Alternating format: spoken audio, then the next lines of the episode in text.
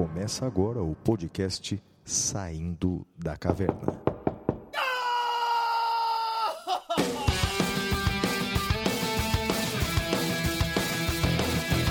Com Guilherme Madeira, Fala galera, sejam bem-vindos, sejam bem-vindas. Flávio Martins,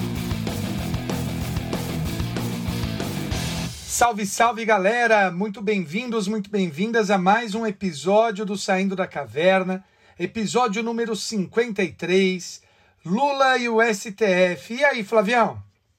Pois é, Madeira, que semana cheia de, de, de novidades, não, rapaz? Essa decisão do STF, no caso Lula, de fato foi inesperada e não poderia ser diferente. Esse vai ser o tema principal do nosso programa. Todos esperavam uma possível decisão de suspeição do ex-juiz Sérgio Moro e de repente veio essa decisão aí do ministro Edson Fachin sobre a incompetência territorial do caso. Bem, a gente vai falar disso bastante ao longo do programa. Só quero e preciso lamentar, né, esse número tão grande de mortes no Brasil, eh, por dias consecutivos, mais de 2 mil mortos. Eh, que Deus conforte todos os familiares aí dos falecidos, todos os amigos das pessoas que morreram, porque realmente é, é, já é a, a maior é, epidemia ocorrida no Brasil. Já superou em muito a gripe espanhola, portanto, a maior crise sanitária nossa de todos os tempos. Olha, muita, muita saúde para todos os nossos ouvintes aí. E apesar dessas más notícias todas, Madeira, da, da semana, é, temos uma boa notícia para comemorarmos aqui internamente. Os, sabe quais são os dois podcasts jurídicos mais ouvidos do Brasil, Madeira? Ah, eu acho que eu sei, Flávio, mas vamos lá. Pois é, Madeira. É o Saindo da Caverna e o Detrator. Rapaz, é, o ano todo eles figuram entre os 100 podcasts mais ouvidos. Ali, a, a depender do dia, eles vão ali se revezando, mas o fato é que temos ouvintes eh, do Brasil inteiro nós só- e do exterior, né? Nós só podemos agradecer, portanto, ao carinho de todos os nossos ouvintes, assíduos ouvintes, que continuam aqui com a gente no Saindo da Caverna e que às segundas-feiras estão comigo lá no Detrator. Um abraço carinhoso para todos eles, Madeira. E Flávio, olha, é, é aquele comentário que eu fiz no Twitter, né? O projeto solo do, do vocalista é com imenso sucesso, né? Parabéns mesmo, assim, orgulho de, de ser seu amigo e estar junto com você aqui nesse projeto e como seu ouvinte lá no Detrator. Parabéns, muito bom. Pô, pô, Madeira, você sabe que o, o Detrator ele nasceu exatamente é, é, meio que às pressas por conta de algumas contingências que nós tivemos, né? Mas quando a gente tem que fazer alguma coisa, a gente tem que fazer bem feito, né? Então, portanto, esse um ano de experiência aqui do Saindo da Caverna fez com que nascesse um projeto diferente, mais baseado na participação de convidados, mas eu, eu creio que são programas que se complementam, né? Tanto que as notícias aqui do Saindo da Caverna são diferentes das notícias do Detrator, portanto, a pessoa pode ouvir os dois programas e não vai ser repetição de temas, isso é bem legal, né? Legal, legal. São complementares. E dito isso, vamos ao nosso primeiro bloco, que é o Correspondentes da Caverna. Stop, whoa, yes, wait a minute, Mr. Postman. Correspondentes da Caverna. Oh.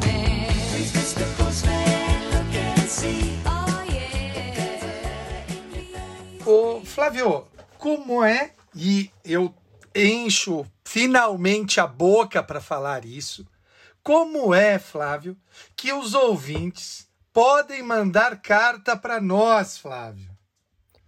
É, Madeira, desafiando o destino e a lógica, nessa semana finalmente nós recebemos uma carta. né? Aê! Nós recebemos uma carta, foi uma carta redigida à mão pela Adriele Bachega e, e, ela, e ela enviou por e-mail, né? Então, quer dizer, ela escreveu à mão, ela printou e, e, e, mandou por e-mail. Olha Mas que acho que maravilha. conta como carta, né? Claro acho que, que conta é, é como carta, carta. é né? carta. Car- conta como e carta. qual é a nossa caixa postal, Flávio? Né, um caixa postal ainda não tem, mas tem e-mail, né? O e-mail é podcast arroba professorflaviomartins.com.br Repita. podcast arroba professorflaviomartins.com.br Mas os ouvintes também podem interagir com a gente pelas redes sociais.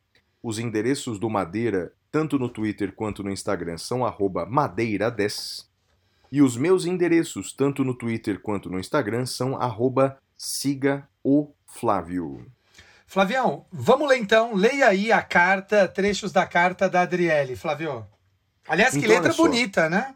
Bonita, muito bonita mesmo, né? Então, olha só, prezados Flávio e Madeira, bom dia, como vocês estão? A, a, a, apenas para o Madeira, para que o Madeira sinta. Veja, esse é, um, esse é um problema da carta escrita à mão, né, Madeira? A gente tem que entender a letra da pessoa. Não, a letra dela é boa, sei que tá com. É bonito. É, que eu não enxergo tão bem. Vamos lá. Apenas para que o Madeira sinta que alguém finalmente mandou uma carta para vocês, resolvi escrever a presente. Depois de muito tempo, eh, decidi escrever o podcast de vocês para expressar meu carinho e admiração pelo trabalho. Conheci vocês no LFG, no curso preparatório para a UAB. Nossa, Madeira, isso faz tempo, hein, rapaz? Ainda eh, no primeiro a ser aplicado pela FGV, faz tempo mesmo. Me lembro o quanto foi curioso ninguém ter certeza sobre como a banca agiria ao aplicar o exame de ordem, mas sobrevivemos. Não obstante o ensinamento de vocês, só vinha a ser aprovado no terceiro exame de ordem, e desde então o meu sonho que é advogar. É, vivo o meu sonho que é advogar. Apesar dos percalços, é maravilhoso. Avisem a professora Patrícia Vanzolini que no dia D, uma, é, é, o dia D de uma das OABs que fiz, ela me ajudou muito com o incentivo e o uso das palavras do saudoso Paulo Vanzolini com a Olha, música Volta por Cima, que me auxiliou muito nas minhas reprovações, digo no sentido de me auxiliar na retomada. É aquela música que é um clássico, né? Levanta, sacode a poeira e dá volta por cima, não é isso, é isso, é isso. Paulo Vanzolini, nossa, assim, é, é, a, a eu vejo muito da, da questão artística é, da família nela, né? Assim, é, É, é, demais, é muito legal, muito legal. E ela continua: Quanto ao podcast, eu só reitero tudo que os outros ouvintes têm dito. Vocês são sensacionais.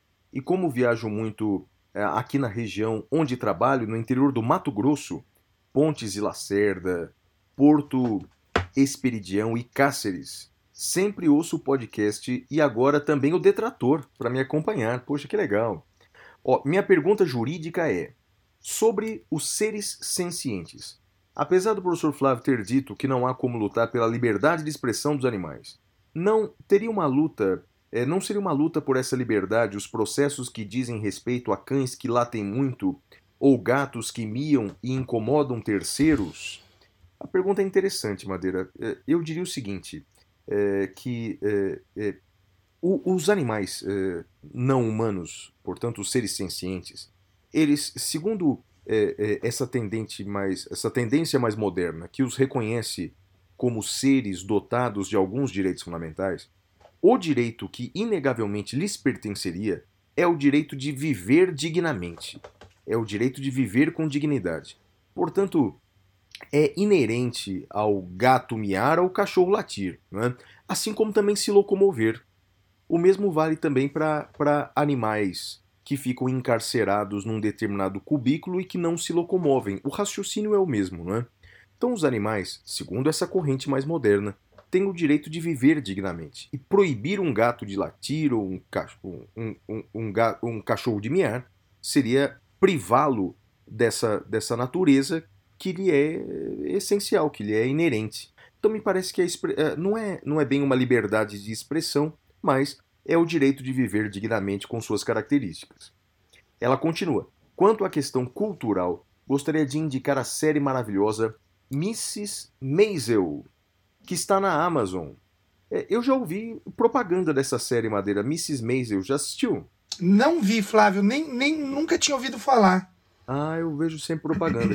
e ela também fala da série brasileira Coisa Mais Linda, que está na Netflix. Ambos falam sobre mulheres à frente de seu tempo. Olha, Madeira, deve ser legal, cara. Então, ó, a série Maisel, da Amazon Prime, e a série Coisa Mais Linda, da Netflix. Gosto muito do Queen e de Beatles, mas U2, agora, agora, ela, agora ela arrasa, hein? U2 são os Backstreet Boys dos anos 80. Olha que demais, hein? Sensacional, bom gosto, hein? É, How I Met Your Mother é melhor que Friends. Ah, tá vendo? Além de. É, pois é. Além disso, ne- nem, nem todo mundo é perfeito. Além disso, quero indicar uma banda chamada Nada Surf e outra chamada Soul Stripper. Por fim, para não ficar muito longo, vou agradecer por me ensinarem a conjugar o verbo aderir no presente na primeira pessoa do singular, pois a primeira pessoa que usa essa conjugação é, é, na vida foi o Madeira. E aí, Madeira, você vai aderir ou não com esse posicionamento dela? Olha só. Ô, ô, Flávio, você sabe que eu estava pensando aqui na, na, na mensagem dela, e tem uma coisa que eu acho interessante, e que, e que é algo que vai ao encontro da sua resposta para ela, sobre a questão dos animais. Ah, eu acho que às vezes a gente não precisa invocar determinados preceitos jurídicos para a proteção ah, que a gente quer. Então, nesse caso dos animais ah, latirem, dos gatos miarem, me parece que você está com a razão.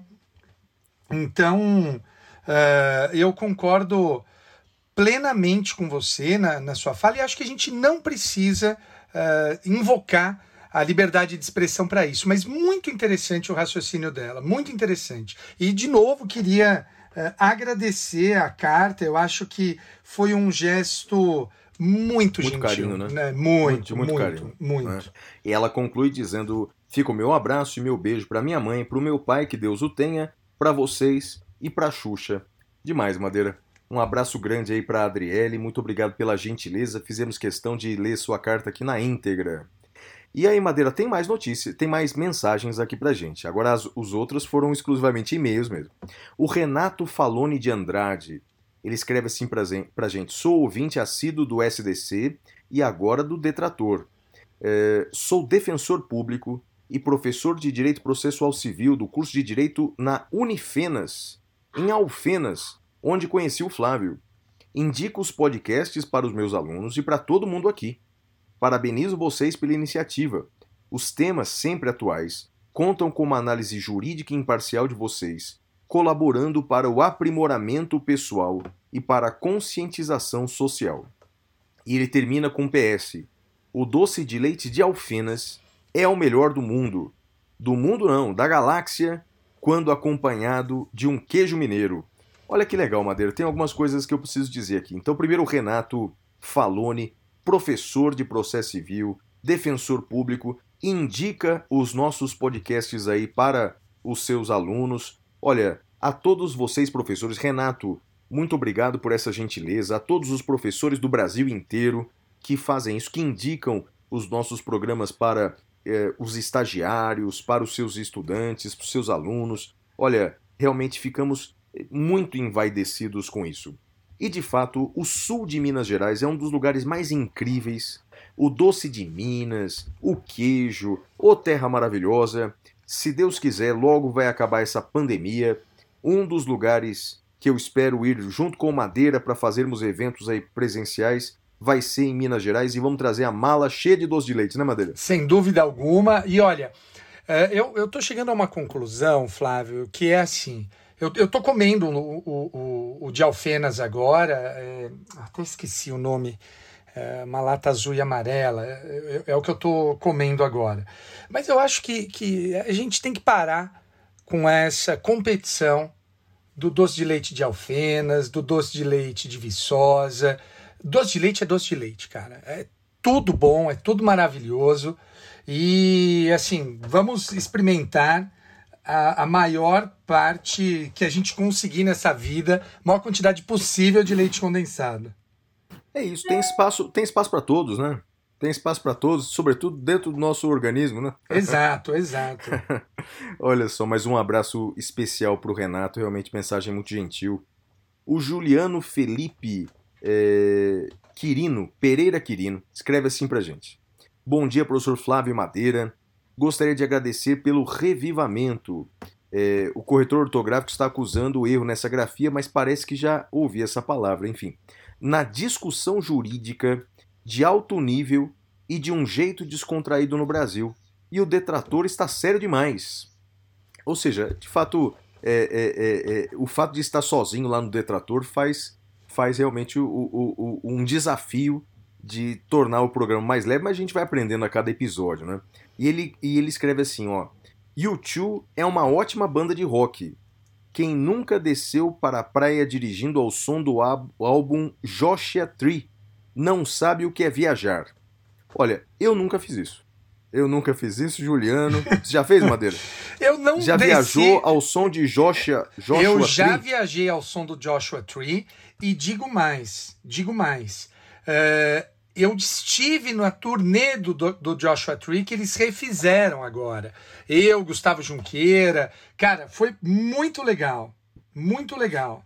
E ele conclui assim: é, quanto a Beatles, está no outro patamar, não porque eu goste tanto, mas porque sei do peso da banda na história da música. Eu não sei explicar, mas eu gosto mais de ouvir as músicas do Paul McCartney do que as músicas dos Beatles. É, recomendo ouvir Once, Once uh, Upon a Long Ago num domingo de manhã. É bem, o, o, o Paul McCartney ele é mais conhecido pelas canções mais de amor, na maioria das vezes, né? Tanto que quando eles romperam, o, o, o, Paul- o John Lennon ele, é, ele fez eles, eles romperam de forma não muito amigável, né? No final da carreira eles não, não estavam bem um com o outro. Depois se, se reaproximaram. Mas o, o, o John criticava o Paul que ele só fazia canções canções bobas de amor. Aí o Paul McCartney fez uma música chamada Silly Love Songs, canções bobas de amor, Olha como só. provocação, é, como provocação ao John. Bem, mas é realmente é, muito legal aqui. Obrigado pela mensagem do Juliano. O Bruno Alexandre Nunes Pereira escreve assim pra gente, prezados professores Flávio Madeira. Sou Bruno Nunes, advogado criminalista na cidade de Montes Claros, em Minas Gerais.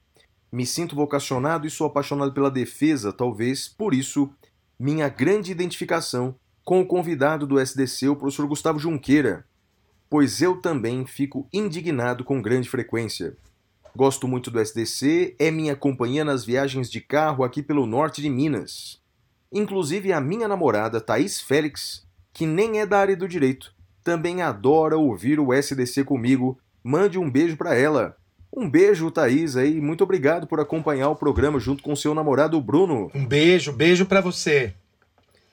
Ele escreve assim: Tive a honra de conhecer o professor Flávio pessoalmente em um dos seus módulos internacionais é, em Santiago, no Chile. Foi uma grande felicidade para mim. Aliás, o Chile é muito legal mesmo, né? Além de admirar demais o professor Flávio, tenho que expressar minha grande identificação com o professor Madeira. Nós temos em comum a paixão pelo processo penal e pelo bom senso musical. U2 360 graus é, foi o show é, mitológico. Foi. Temos também duas Foi. ou três séries e filmes favoritos iguais. Flávio, esse foi. É, é que assim, show do YouTube eu nem considero mais, porque não é um show. É isso que ele escreveu. É, é uma experiência. É, é mitológico. Mitológico, assim. É, é maravilhoso. E minha dica cultural é a minissérie Godless, da Netflix. Um clássico do Velho Oeste de apenas sete episódios, que conta uma história linda com cenas, atuações e enredo fantástico. Super recomendo. Rapaz, eu não conheço essa série não. Também não. Godless? Também não. Ah, Flávio, você sabe que é- essa pandemia, essa temporada 2 da pandemia, eu confesso que eu tenho visto muito pouca coisa. Eu tenho focado muito nos estudos, tenho estudado bastante, e estudado e treinado, né? Então, eh, não tenho tido tempo de ver muita coisa. E tô lendo aquele livro que é a sequência do Nome do Vento, né? tem mil e tantas páginas, estou na página 900 e é, é maravilhoso. Eu já dei ele como dica cultural aqui. Você não gosta desse tipo de livro, né? Ah, Madeira, eu também. é, eu tenho tantos livros na, na fila para ler, rapaz, e vou lendo um capítulo daqui, um capítulo dali. Então, de fato, eh, não, não, não tá na minha lista de prioridades para ler agora, não, viu, Madeira? E ele, e ele conclui dizendo: PS, The Mentalist é minha série favorita e Patrick Jane é o melhor de todos. É, o a próxima mensagem é do Ariel Quadros. Meu nome é Ariel, sou oficial de justiça do TJ do Rio Grande do Sul, além de grande fã do trabalho de vocês.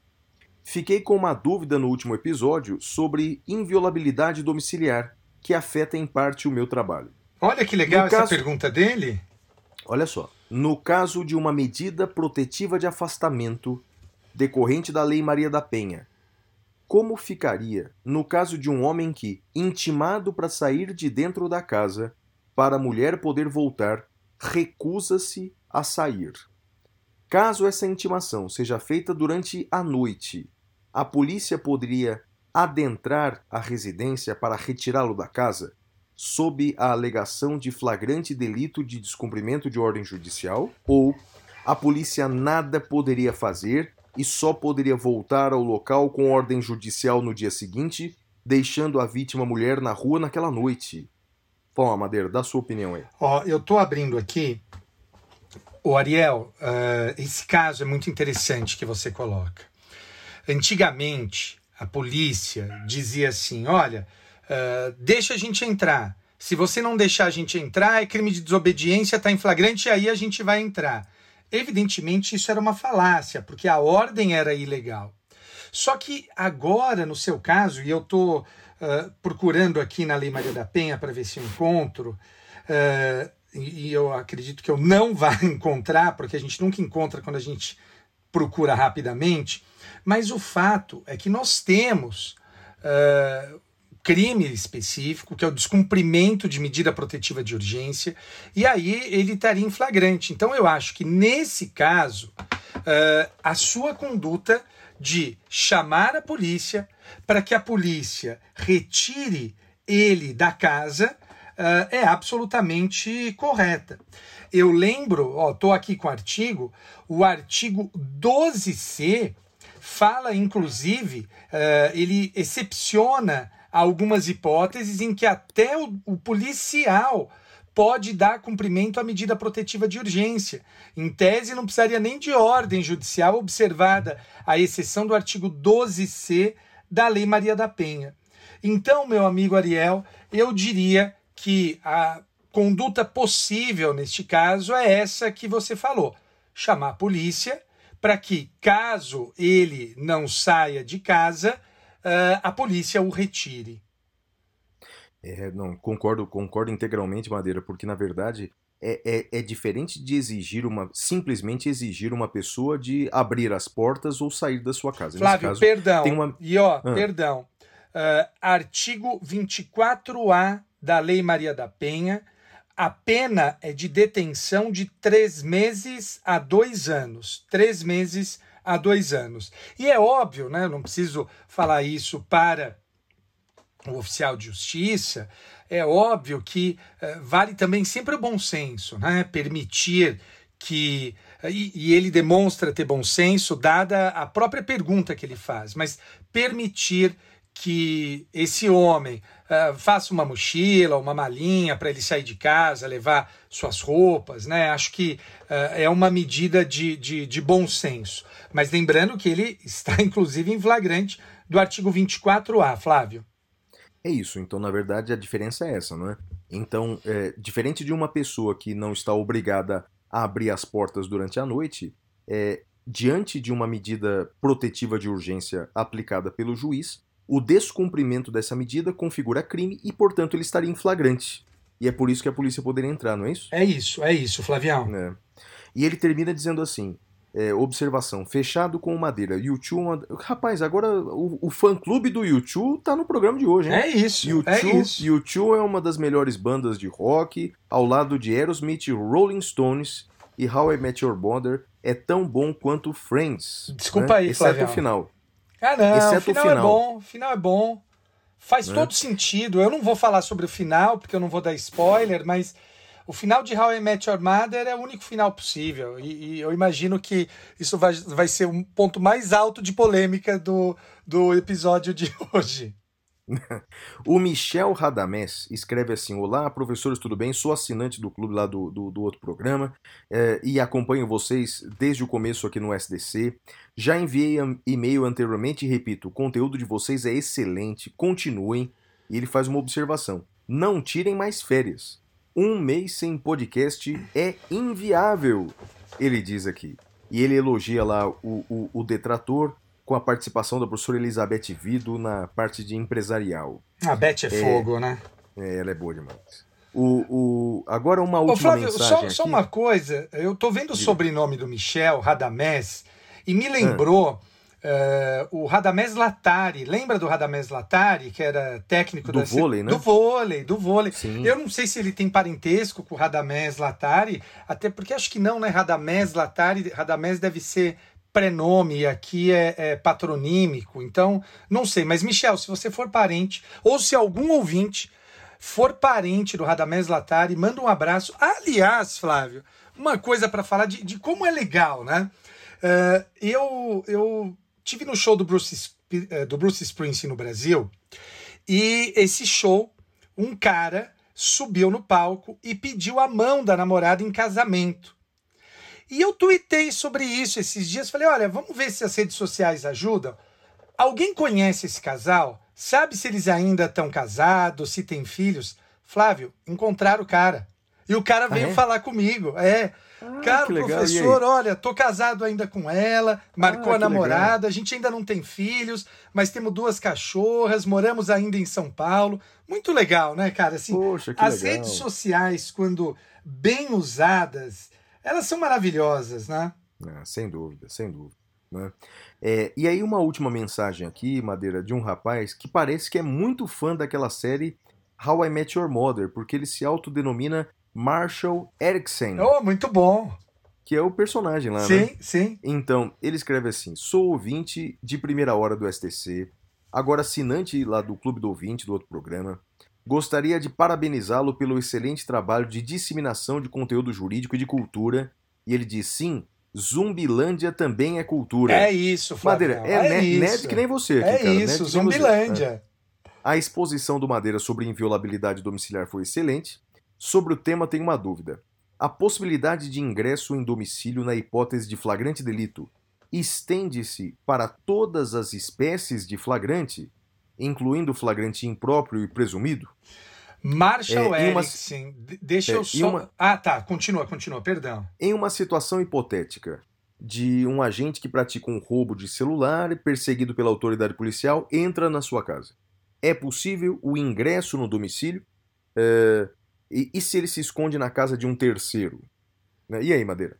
Olha, seguinte, naquele julgado do STJ, que eu mencionei no episódio, eh, os ministros da sexta turma do STJ tomaram uma decisão muito importante, e foi boa essa pergunta do, do Marshall para eu deixar mais clara a posição do acórdão. Posição da qual eu discordo, tá, Flávio, com, com todo respeito. O acórdão diz o seguinte: se for possível obter o mandado judicial, mesmo em flagrante, não pode entrar na casa. Então, o, o STJ ele amplia a inviolabilidade do domicílio, para além até do que o próprio Supremo tinha definido.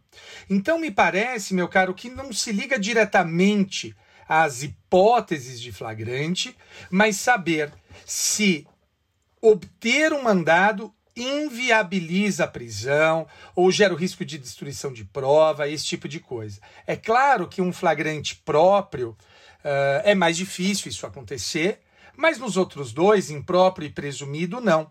Então fica essa observação.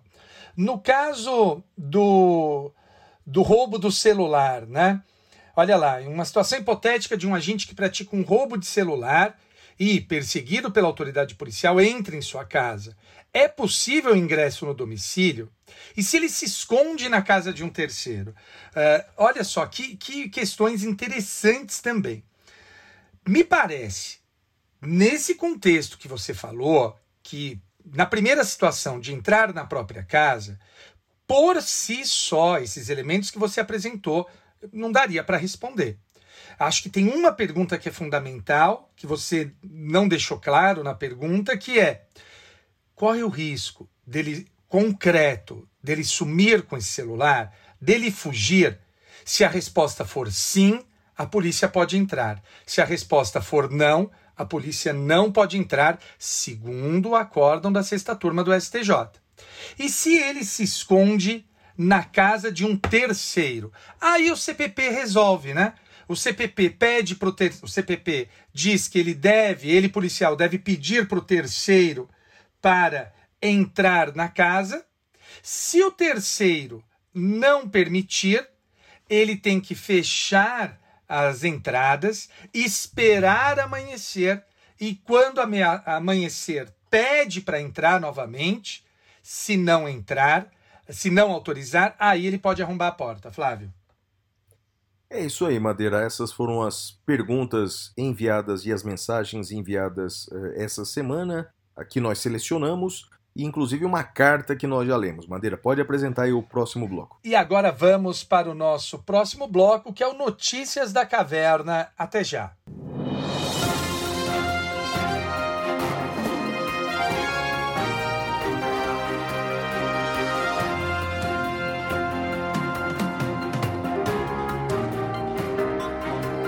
Notícias da Caverna. Bem, Madeira, a primeira notícia da caverna é a seguinte, não é?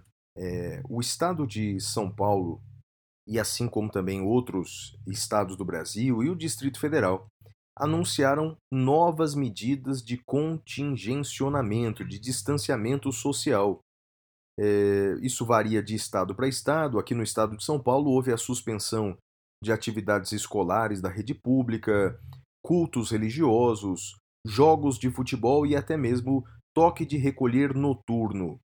É, o presidente da República, é, em live sobre o tema e também quando é, entrevistado na frente, na frente do Palácio do Planalto, mostrou-se indignado com essas práticas, afirmando que os governadores não têm esse poder, porque isso só seria possível durante a decretação do estado de sítio, segundo ele. Segundo o presidente da República, somente ele e mais ninguém poderia eh, impor restrições à liberdade de locomoção, como, por exemplo, o toque de recolher noturno. Bem, com o devido respeito ao pronunciamento do presidente, juridicamente ele está equivocado. Não é? Eh, embora o estado de sítio preveja a possibilidade de restrição à liberdade de locomoção, não é a única hipótese em que a liberdade de locomoção pode ser restrita no Brasil. É uma delas, mas não é a única. Evidentemente que não é a única. Tanto que, na ação direta de inconstitucionalidade 6341, o STF decidiu que medidas, as medidas adotadas pelo governo federal para o enfrentamento do coronavírus não afastam a competência concorrente, nem a tomada de providências normativas ou administrativas pelos estados, DF e municípios. Portanto, como cuidar da saúde é uma competência comum do artigo 23 da Constituição, estados e municípios podem adotar medidas legislativas e administrativas na tentativa de conter a pandemia, o número excessivo de mortes, eh, o esgotamento da, da, do, do sistema de saúde pública. Então, podem tomar essas medidas. Obviamente que essas medidas devem passar, como todas as medidas do Estado passam, pelo crivo da proporcionalidade e da razoabilidade. Se, se essas medidas forem desproporcionais ou irrazoáveis, elas podem ser questionadas judicialmente e declaradas inconstitucionais. Todavia, diante de, do pior cenário da pandemia no Brasil em todos os tempos, com mais de duas mil mortes diárias, com centenas de pessoas morrendo sem vaga na UTI, me parece que essas medidas são claramente proporcionais e razoáveis. São ruins, obviamente, para a economia. Obviamente que são ruins. Mas são proporcionais e razoáveis, tendo em vista que estão morrendo milhares de pessoas por dia, Madeira. Muito bem, Flávio. Uh, eu já tinha anunciado no programa passado e agora trago a notícia em definitivo. Após mais de 30 anos de atividade jurídica, o ministro Nefi Cordeiro se aposenta no STJ. Uh, ele ficou sete anos como membro da sexta turma e da terceira sessão uh, e integrou o STJ desde 3 de abril de 2014. o decreto que concede aposentadoria a ele foi publicado nessa quinta-feira, dia 11 de março, no Diário Oficial da União. Ao todo, ele ficou 32 anos na atividade jurídica, Flávio. Ele é natural de Curitiba. Olha que legal, ele foi promotor, juiz de direito, juiz federal, foi aprovado em primeiro lugar no concurso público de juiz federal em 92. Entre 2002 e 2014, ele foi desembargador do TRF da quarta região, até ser nomeado ministro do STJ. Ele é graduado pela Faculdade de Direito de Curitiba. Flávio, eu não sabia disso. Ele é formado em engenharia civil pela PUC Paraná. Alguém do direito que entende de exatas, Flávio. Olha que, que sensacional. Então, é uma pena novamente e imagino, Flávio, que já esteja lançada a bolsa de apostas pela vaga no STJ, né? Ah, sem dúvida, né, Madeira? Puxa vida, né? Então, né, quando, quando isso acontece, quando vagas se aproximam, as pessoas realmente já estão aí na disputa, né? Vamos ver agora, vamos esperar para que seja uma boa nomeação, Flávio. Madeira, minha notícia é a seguinte, ela vai se desdobrar em alguns pedaços aqui, não é? Porque entrou em vigor, Madeira, é, essa semana no Flávio, Brasil. desculpa, só uma coisa, perdão, só uma coisa. Agora que eu entendi, e eu não sei se você viu que eu coloquei notícias minhas intercalando com os pedaços da sua. O que, que você prefere fazer para seguir? Você fala o seu, o seu pedaço, eu falo a minha notícia, ou você quer falar tudo dessa notícia? Não, não, vamos, vou- não, vamos aos pedaços, Tá porque bom, senão fica muito tá bom. cansativo, né? Tá bom. Então, olha só. Entrou em vigor essa semana no Brasil a Lei 14.125 de 2021, que trata da. basicamente trata da vacinação. Vacinação, compra de vacinas e responsabilidade civil relativa a efeitos adversos pós-vacinação. Bem, para o nosso ouvinte entender, no ano passado, eh, a Pfizer, aquela fabricante e farmacêutica americana, ofereceu para o Brasil 70 milhões de doses. Isso no ano passado. E o governo brasileiro se recusou por conta de uma cláusula segundo a qual a Pfizer não se responsabilizaria por eventuais efeitos colaterais decorrentes da aplicação da vacina. Deveria ser responsabilidade civil do Estado brasileiro. O Estado, o governo federal, entendeu aquela cláusula abusiva não quis assinar aquele, aquele contrato das 70 milhões de doses, alegando que a lei brasileira não permitiria a assunção da responsabilidade civil do Estado. E aí, portanto, aprovou-se essa lei, cujo primeiro artigo diz: eh, enquanto perdurar a emergência em saúde pública de importância nacional, declarada em decorrência da infecção humana pelo coronavírus, ficam a União, Estados, DF e municípios, autorizado a adquirir vacinas e assumir os riscos referentes à responsabilidade civil, nos termos do instrumento de aquisição ou fornecimento de vacina celebrado, em realização a eventos adversos pós-vacinação, desde que a Anvisa tenha concedido o respectivo registro ou autorização temporária de uso emergencial. Então, em resumo, Madeira, o artigo 1 diz que pode o Estado brasileiro comprar vacinas, assumindo a responsabilidade civil por eventuais efeitos adversos dessa vacinação. Madeira, não sei se você vai concordar comigo, mas já havia falado isso já desde episódios anteriores. A jurisprudência, tanto do STJ quanto do STF, elas já, afirma, já afirmam há anos que é responsabilidade civil do Estado eventuais efeitos adversos da aplicação de vacinas eh, nesse processo, nesse programa nacional de imunização. Já aconteceu, obviamente que por, é raro, mas acontecem efeitos colaterais em alguns processos de vacinação, em algumas vacinas. É um medicamento, medicamento pode ter efeitos colaterais. O STJ, há poucos anos, ele condenou a União a indenizar a vítima ou paciente que teve efeitos colaterais na vacina contra o vírus influenza. Mais recentemente, o STF decidiu o mesmo. O STF, Madeira, ele decidiu da seguinte maneira: eu vou ler aqui um trecho de um voto da ministra Carmen Lúcia, que é de 2013. Ela diz assim, abre aspas: Embora a vacinação se imponha como medida de saúde pública para promover o bem da coletividade, erradicando doenças, o Estado não pode se furtar a oferecer amplo amparo àqueles que, por exceção, vieram a desenvolver efeitos colaterais da vacina ministrada. Aliás, especialmente porque a vacinação representa tão grande benefício à coletividade, justificando complementarmente a adoção desse tipo de plano de saúde pública de imunização, é que o Estado deve àqueles que excepcionalmente desenvolveram reações adversas graves à vacina todo o apoio possível para atenuar-lhes o sofrimento.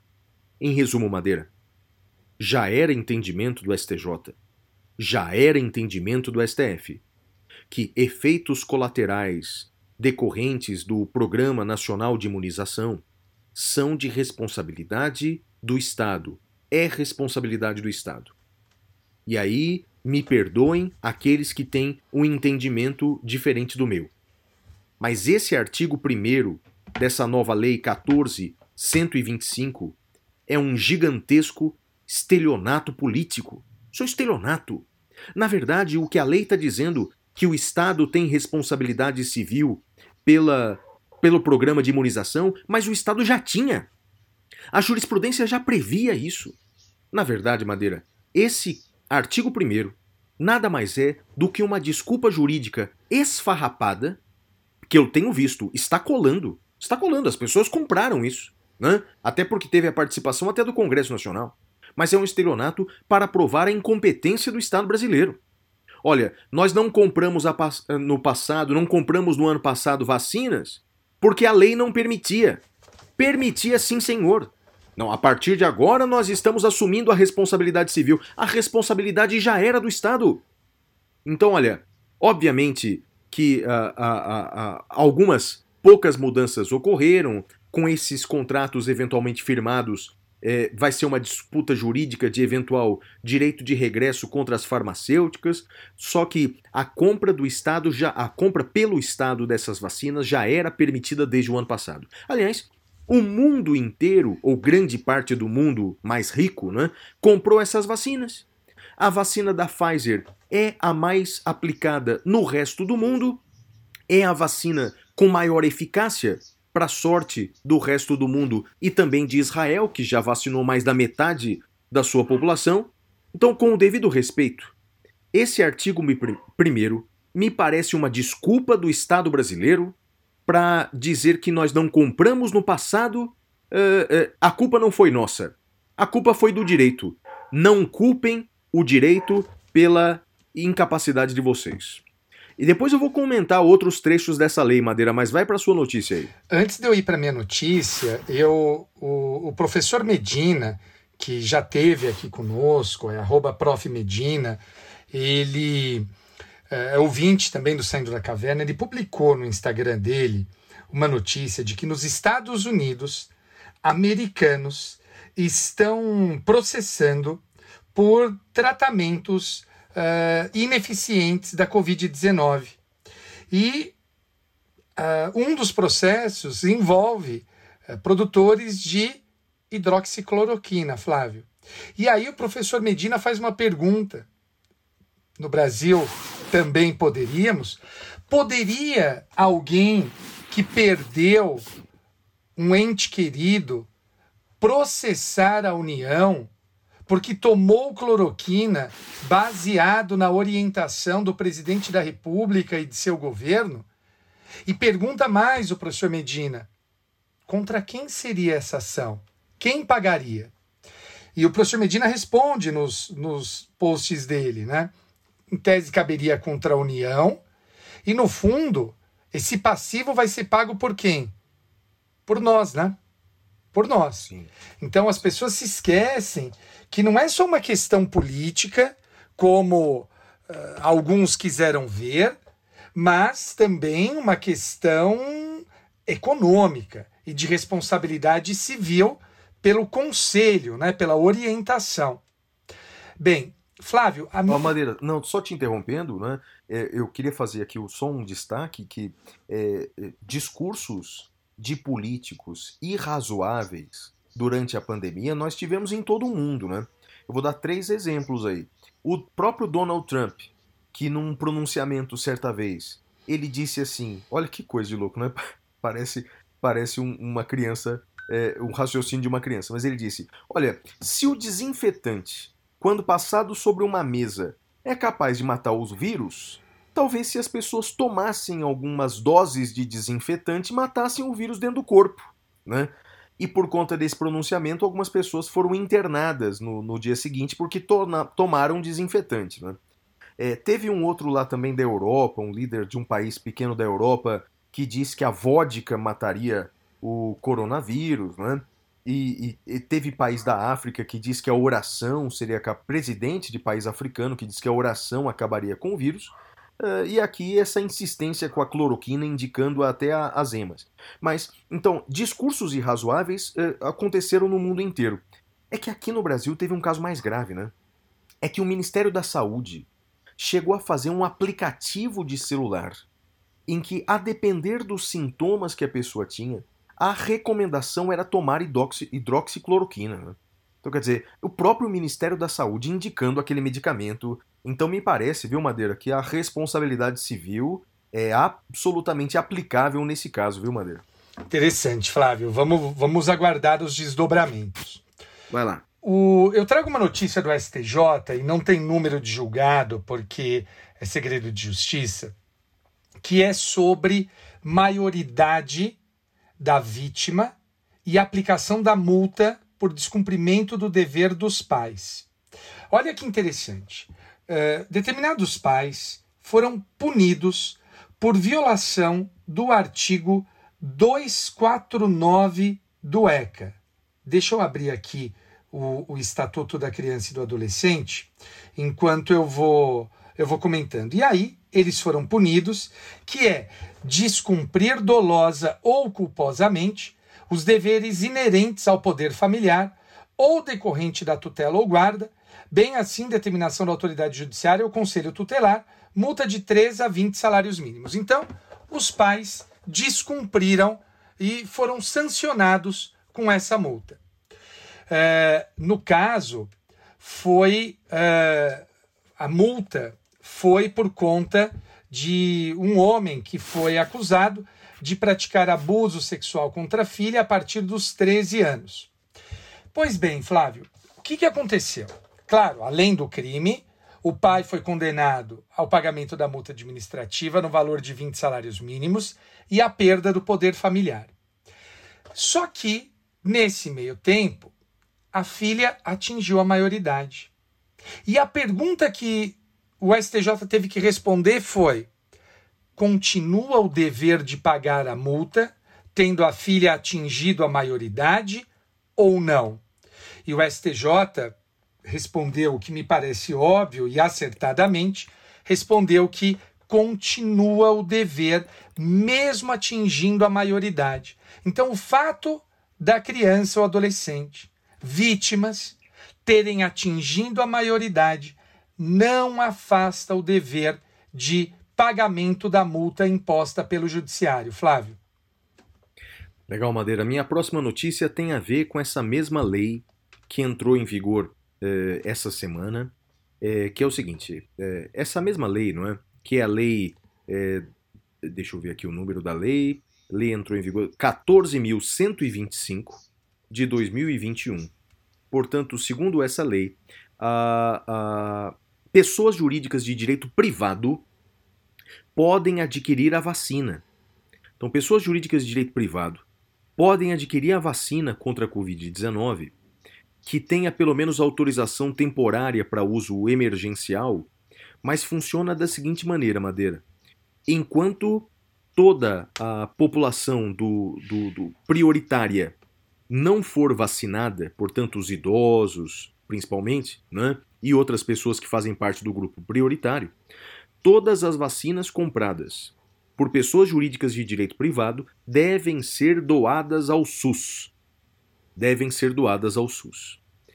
E, segundo essa mesma lei, depois que esses grupos prioritários forem vacinados, todas as vacinas compradas por essas pessoas jurídicas de direito privado, elas devem ser doadas metade para o SUS e a outra metade podem ser vendidas ou distribuídas a critério da pessoa jurídica de direito privado. Então, basicamente, a lei entrou em vigor, então funciona assim. Já funciona assim. Desde que é aprovada pela Anvisa a vacina, evidentemente. Desde que é aprovada pela Anvisa, pessoas jurídicas de direito privado podem comprar vacinas, podem importar vacinas. Até a vacinação prioritária devem doar 100% para o SUS. E aí fica a minha dúvida imensa, Madeira, quanto ao controle disso, né? Quanto ao controle disso. Vivemos no Brasil. Imagine o controle que vai ser feito sobre isso. Mas, depois que priorizado o grupo prioritário, é 50% deve ser doado para o SUS e 50% pode ser utilizado livremente para essas pessoas. Por conta dessa notícia, Madeira, tem uma outra que eu já encaixo e dizendo o seguinte: é absolutamente ilegal, absolutamente ilegal, sem dizer imoral. A decisão proferida ontem pela Justiça Federal em favor de uma associação, a Anamages, Associação Nacional dos Magistrados Estaduais. Madeira, a Justiça Federal concedeu liminarmente, numa decisão do juiz Rolando Valcir, juiz da Vara da Justiça Federal do Distrito Federal, concedeu liminarmente o direito para essa Associação Nacional dos Magistrados importar vacinas diretamente e, e- e imunizar juízes estaduais e seus familiares. Juízes estaduais, membros dessa associação, e seus eh, familiares.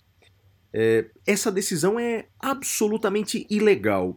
É bem verdade que não é inédita, esse mesmo juiz, eh, pouco tempo antes, concedeu liminar para eh, garantir que motoristas de, de, de uma determinada associação também importassem vacinas. Eu li a decisão do juiz Madeira, basicamente eh, ela tem aí umas 10 páginas, nove delas se referem ao absurdo do descaso governamental na importação de vacinas. E nesse ponto estou de acordo. Né? Realmente é lamentável saber que eh, tínhamos a possibilidade de fazer contratos eh, com fabricantes, com farmacêuticas e não fizemos. Tivemos aí um contrato sobre a mesa de 70 milhões de doses da vacina da Pfizer e não assinamos, porque, eh, sob o argumento de que podíamos virar jacaré com uma vacina como essa, bem, enfim, né? realmente causa a todos nós perplexidade e indignação. Mas isso não justifica agir dessa maneira. Não é? a, a lei é clara. A lei é clara. Qualquer instituição privada que importar vacinas deve doar integralmente ao SUS. E depois de eh, eh, eh, vacinados os grupos prioritários, metade das vacinas devem ser distribuídas ao SUS. Uma pergunta, Madeira, você faz parte da Associação Nacional? Você vai ser magistrado? Vai ser vacinado, Madeira, antes de mim? Não, não, não, não. Não mesmo. Flávio, eu acho o seguinte. eh, eu tenho dito isso no Twitter já. Você vai ser vacinado antes de mim porque você é mais velho do que eu, né, Madeira? Embora não diga isso, né? Eu, eu, eu acho, Flávio, que eu vou ser vacinado antes de você porque eu sou professor, né? E acho que professor está entre os grupos prioritários, não tá? Madeira, mas eu sou professor também. Não, mas você é professor do cursinho, né? Eu não sei se cursinho Ah, entra. também- Entra? Não, mas eu sou professor de um monte de coisa. Eu tenho vinculação. Ih, rapaz, o que eu mais tenho é trabalho. Eu tenho vínculo empregatício. Não, então nós vamos. Você sabe se professor tem, tem preferência? Madeira, eu não sei, não, não me lembro do, do, do, do, do Plano Nacional de Imunização. É, é- parece que tem preferência, mas tipo, depois dos presos lá, sabe? Depois de um monte de gente. Olha, o, o que eu tenho a dizer sobre essas questões da preferência, e, e é algo que vai soar muito antipático até, eu imagino. Mas desde o início da pandemia, eu tenho me lembrado muito da frase do, do Jack no Lost, que é Live together or die alone. Né? Ou a gente aprende a viver junto, ou a gente vai morrer sozinho. E o fato, Flávio, é que eu, eu sou muito reticente a essas preferências. Então, por exemplo, embora, em tese, pelo que você está falando, eu e você tenhamos preferência por sermos professores uh, com vínculos universitários, eu acho que não há sentido a gente passar na frente. E vou dizer por quê. Porque está funcionando bem as aulas ao vivo uh, na graduação. Eu acho que professor que deveria ter prioridade era o professor de escola infantil, o professor de. de uh, uh, até o, o, o, ensino médio, porque essas crianças e adolescentes, que são beneficiárias indireta, indiretas, elas estão sofrendo muito. Então, esses professores deveriam ter preferência, a meu ver, não nós. Nós, os nossos alunos, claro que não é gostoso, mas uh, tem funcionado relativamente bem. Agora, uh, também juízes, promotores, né? não, não, não, não acho que, que faça sentido. Eu discordo dessa, dessa liminar com todo respeito. Uh, como discordo da outra, você falou que ele já tinha dado uma liminar para uma associação, né? É, não, eu discordo. Uh, e, e vou, vou mais longe, Flávio, vou mais longe aí. Eu, eu não concordo nesse ponto com a lei que permite o ingresso do setor privado na compra de vacinas, mesmo depois das prioridades para dividir, porque isso tira a pressão de quem tem poder de pressionar o governo. Porque veja, eu e você temos dinheiro, a gente vai poder comprar depois. E aí diminui a pressão de grupos como o nosso sobre o governo para que dê a vacina para todos. O meu medo, Flávio, é que no limite a gente se vacine depois né, das prioridades, pagando com grana, e aí uh, os vulneráveis economicamente sejam esquecidos pelo governo.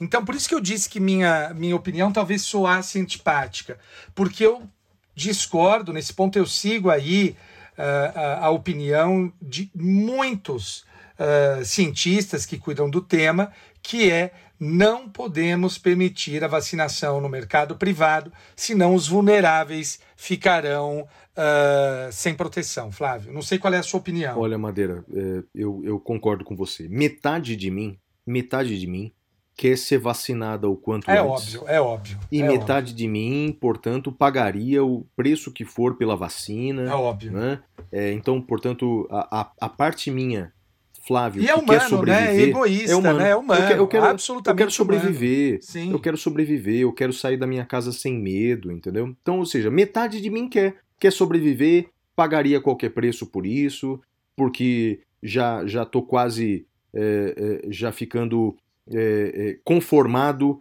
com a ineficiência do Estado brasileiro. Né? Então, metade de mim está pensando só em mim. A outra metade que pensa no todo acha isso um imenso absurdo. Nós vamos, é, é, como você disse, quer dizer, nós vamos deixar os pobres por último. É isso que a gente está fazendo. Os pobres, você vai ser vacinado por último. Né? Então, o pobre que tem 30, 40 anos vai ser vacinado só no final. As pessoas com essa mesma idade que têm dinheiro vão se vacinar antes. Os pobres para o final. O que é de uma crueldade? O que é de uma incapacidade moral, que é um negócio absolutamente lamentável. Eu entendo, assim como eu quero sobreviver e tomar vacina, eu entendo que também indústrias querem vacinar os seus empregados para voltar a fabricar. Ou seja, a, as pessoas querem voltar à normalidade, não é?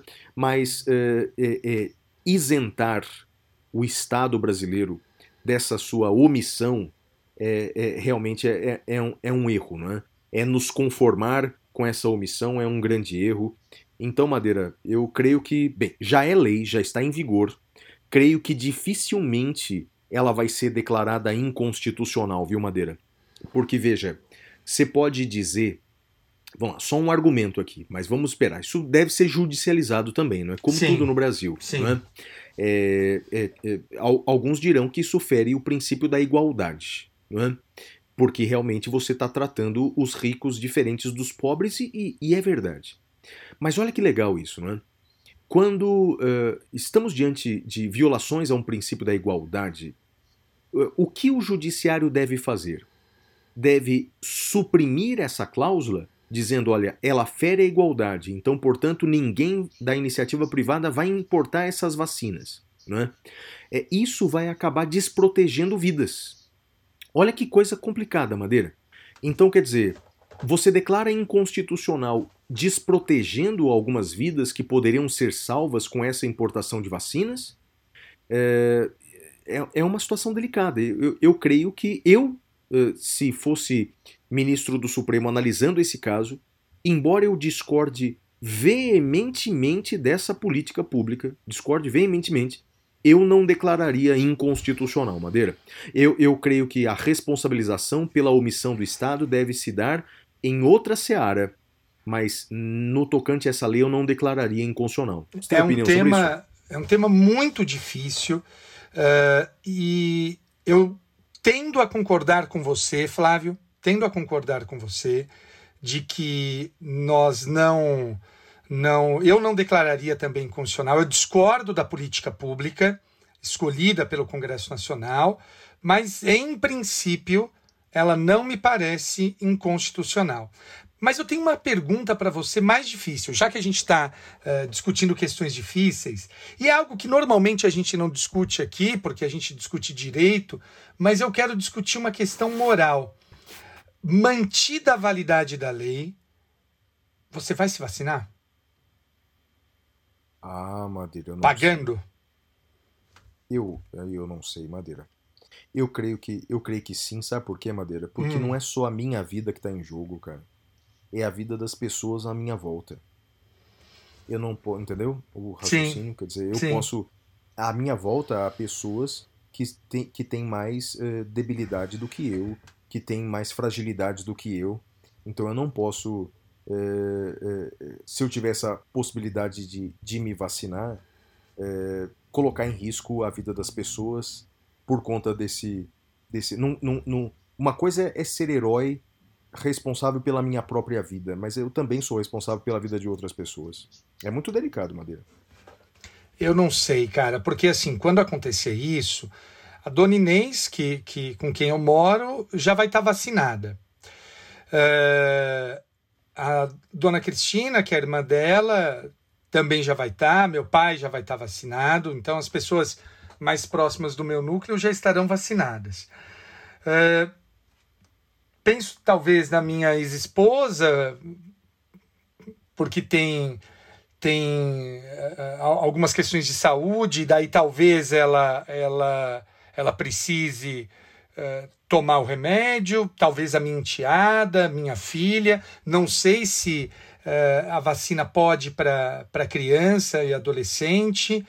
Cara, é difícil, difícil. Eu, eu honestamente não sei, Flávio. Eu vou, eu vou esperar para refletir melhor sobre essa questão. Até porque talvez a gente esteja numa discussão, aspas, inútil, porque eles não estão vendendo para particulares, né, Flávio? Eles É, só estão é vendendo para o Estado. Então É talvez seja até uma discussão inútil, né? Não, e, e veja, segundo a lei, né, isso só vai acontecer depois de vacinado o grupo prioritário todo. E o grupo prioritário é grande. Segundo a, a norma do governo federal, até os caminhoneiros, portanto, fazem parte do grupo, eh, grupo prioritário. Né?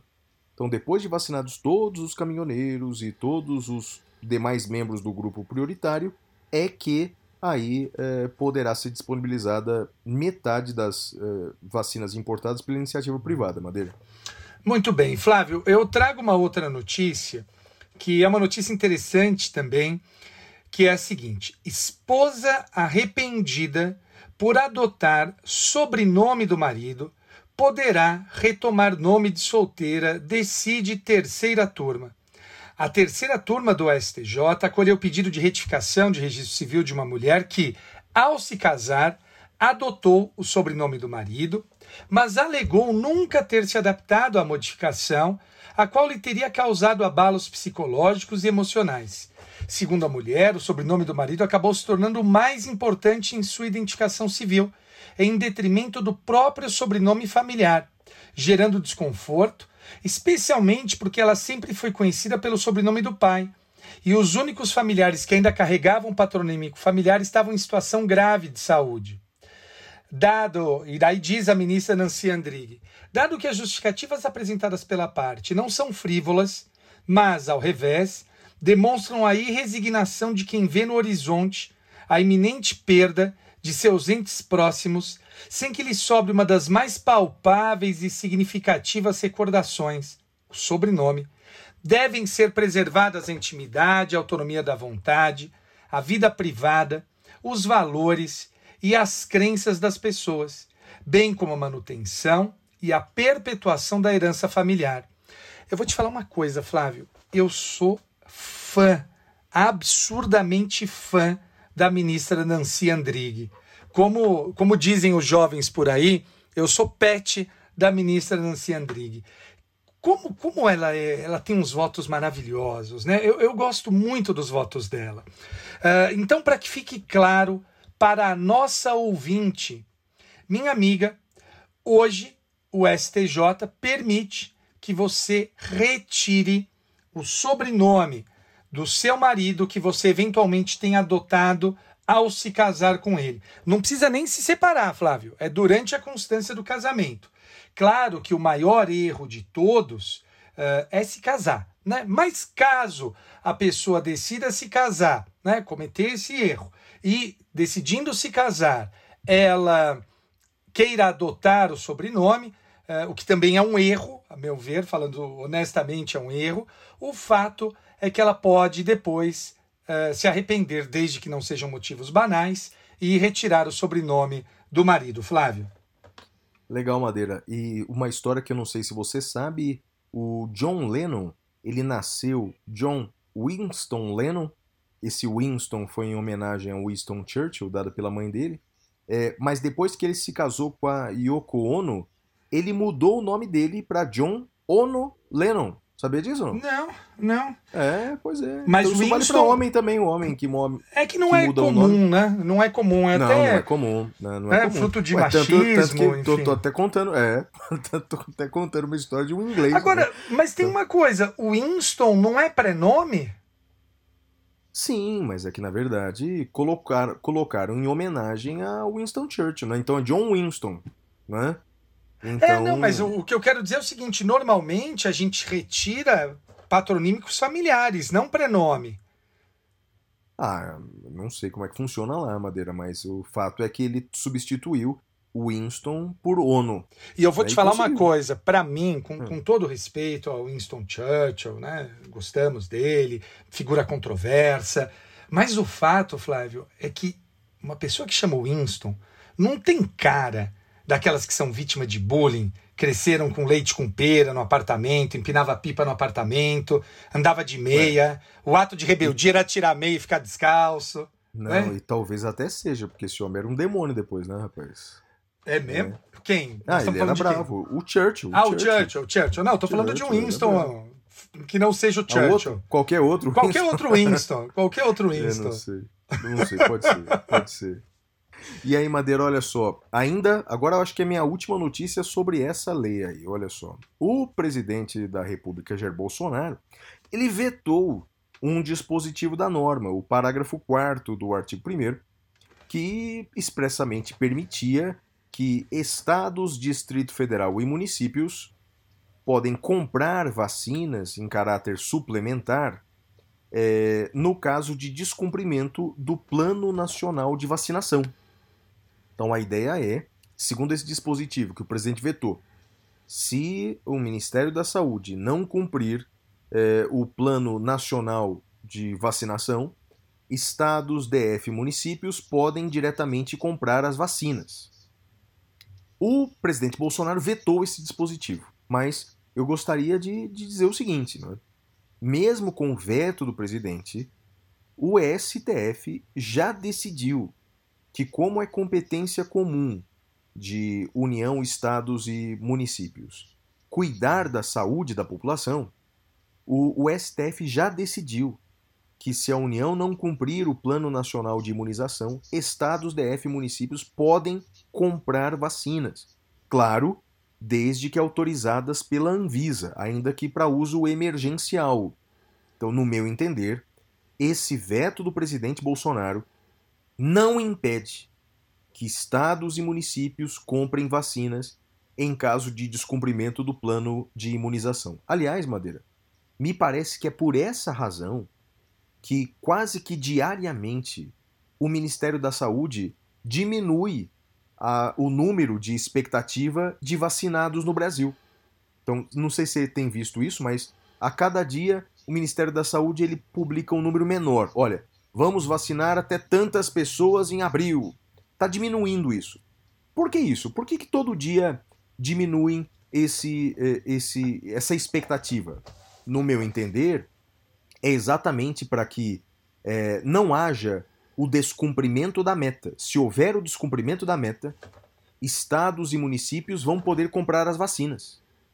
Então, portanto, me parece que é isso, Madeira. O governo federal não quer uh, uh, dar um protagonismo político para estados e municípios, dizendo assim: olha, aqui no Paraná imunizamos todo mundo, né, enquanto o governo federal não foi capaz. Então, me parece que é por essa razão que o Ministério da Saúde, dia após dia, abaixa sua expectativa do plano de imunizados. Madeira. Interessante, Flávio. Eu vi você comentando sobre isso. Eu trago uma notícia do STJ e eu confesso que eu não, não estou não estou seguro dessa notícia, da, da decisão do, do, do STJ. Eu preciso refletir mais. É algo que eu pego com alguma regularidade na minha vara. Rede social não é obrigada a fornecer dados de todos os usuários que compartilharam conteúdo falso. A quarta turma do STJ deu provimento a recurso especial do Facebook e, por unanimidade, reformou o acórdão do TJ Santa Catarina que obrigava o provedor a fornecer dados de todos os usuários que compartilharam um vídeo com informação falsa, no qual um homem afirma ter comprado um salgado repleto de larvas em uma padaria de Santa Catarina.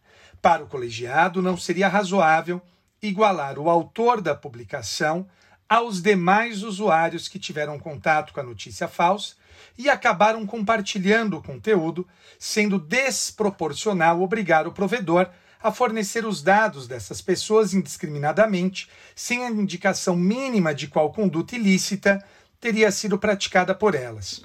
E disse o ministro Luiz Felipe Salomão: Sopesados os direitos envolvidos e o risco potencial de violação de cada um deles, penso que deva prevalecer a privacidade dos usuários. Não se pode subjugar o direito à privacidade a ponto de permitir a quebra indiscriminada do sigilo dos registros com informações de foro íntimo dos usuários, tão somente pelo fato de terem compartilhado determinado vídeo que, depois, veio a se saber que era falso. O meu, a minha dúvida, Flávio, é se, ao determinar isso, o STJ não está limitando o direito de ação, limitando além do razoável. Acho que deveríamos permitir ao autor desse tipo de pedido que ele uh, perquira, que ele investigue e depois que ele decida se vai mover a ação ou não contra aqueles que compartilharam o vídeo. Eu acho que eh, eu tendo a pensar assim, mas eu gostaria de pensar melhor sobre o tema. Flávio. É, Madeira, me parece aquilo que a gente já falou algumas vezes aqui. É mais do que necessário uma legislação tratando dessas questões, não é?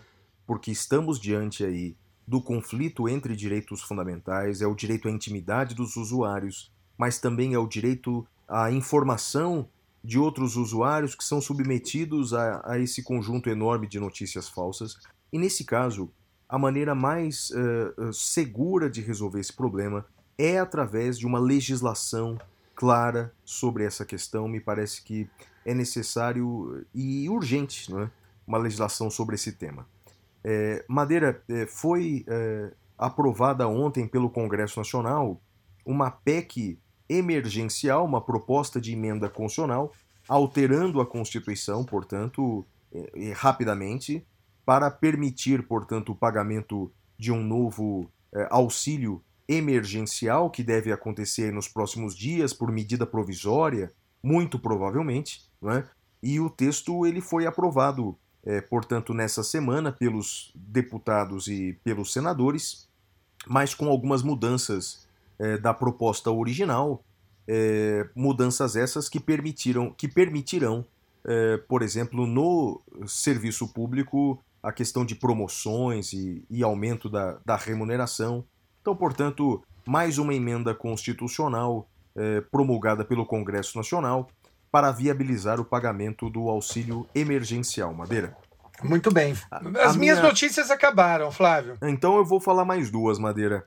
Uma é que nessa semana, ontem, estamos gravando na sexta-feira, eh, o ministro Alexandre de Moraes manteve a prisão em flagrante do deputado Daniel Silveira. né? A defesa do deputado pediu a conversão do flagrante em medidas cautelares diversas da prisão. O ministro Alexandre de Moraes negou o pedido eh, afirmando que aguardará a decisão do Supremo sobre o recebimento da denúncia. Eu creio que nós já falamos algumas vezes sobre esse episódio, Madeira, eh, sem entrar no mérito das palavras do deputado, eh, que nós já mostramos que discordamos veementemente e tudo mais. Mas me parece que a manutenção desse flagrante é absolutamente ilegal, não é, Madeira? Concorda? É, aquilo que a gente disse, o flagrante, ele precisa ser convertido em algo, né? E, além disso, há um problema de que o Procurador-Geral da República não pediu a prisão preventiva. Então, o fato é que hoje nós temos um parlamentar que está preso ah, em flagrante ainda, né? Por mais que a reforma de 2011 tenha vindo no sentido de alterar isso. É uma questão delicada, Flávio. Sim, e aí, Madeira, é, é, vou deixar para o episódio da semana que vem uma outra questão aqui, mas quero só mencionar a questão envolvendo o apresentador de TV e humorista Danilo Gentili, né? Porque o procurador Augusto Aras fez uma manifestação pedindo para excluir as contas é, de redes sociais do Danilo Gentili e impedir que ele eh, se aproximasse da Câmara dos Deputados. Isso, Augusto Aras, a questão é, é, é- é que estão levando em consideração a competência para processar as pessoas com base na vítima, Madeira, porque ele teria ameaçado eh, agredir deputados federais.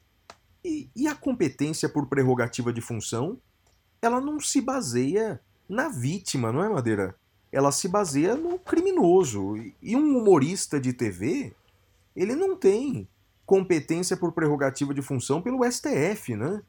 É, e- e- e- mas eu quero deixar essa notícia para a semana que vem, até porque adivinha com base em qual lei que ele está sendo investigado, Madeira? Adivinha? Lei de Segurança Nacional, né?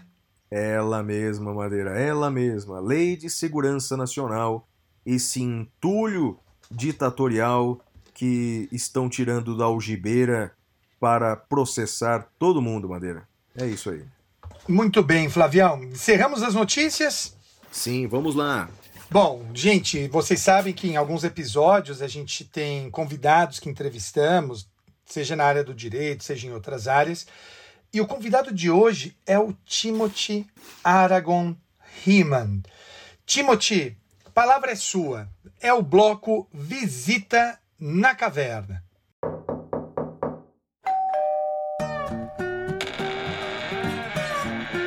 Visita na caverna.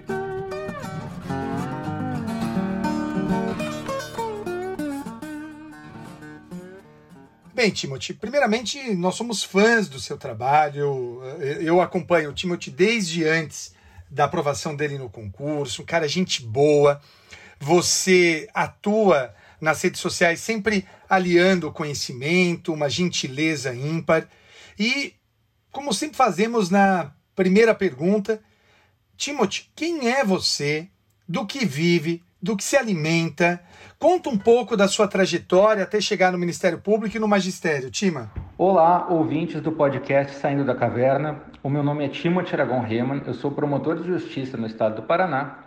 E antes de eu contar um pouquinho da minha história é, para vocês, eu gostaria já de antemão de deixar registrado meu profundo agradecimento ao Flávio Madeira pelo convite que me foi feito para estar aqui hoje conversando um pouco com vocês no episódio do SDC.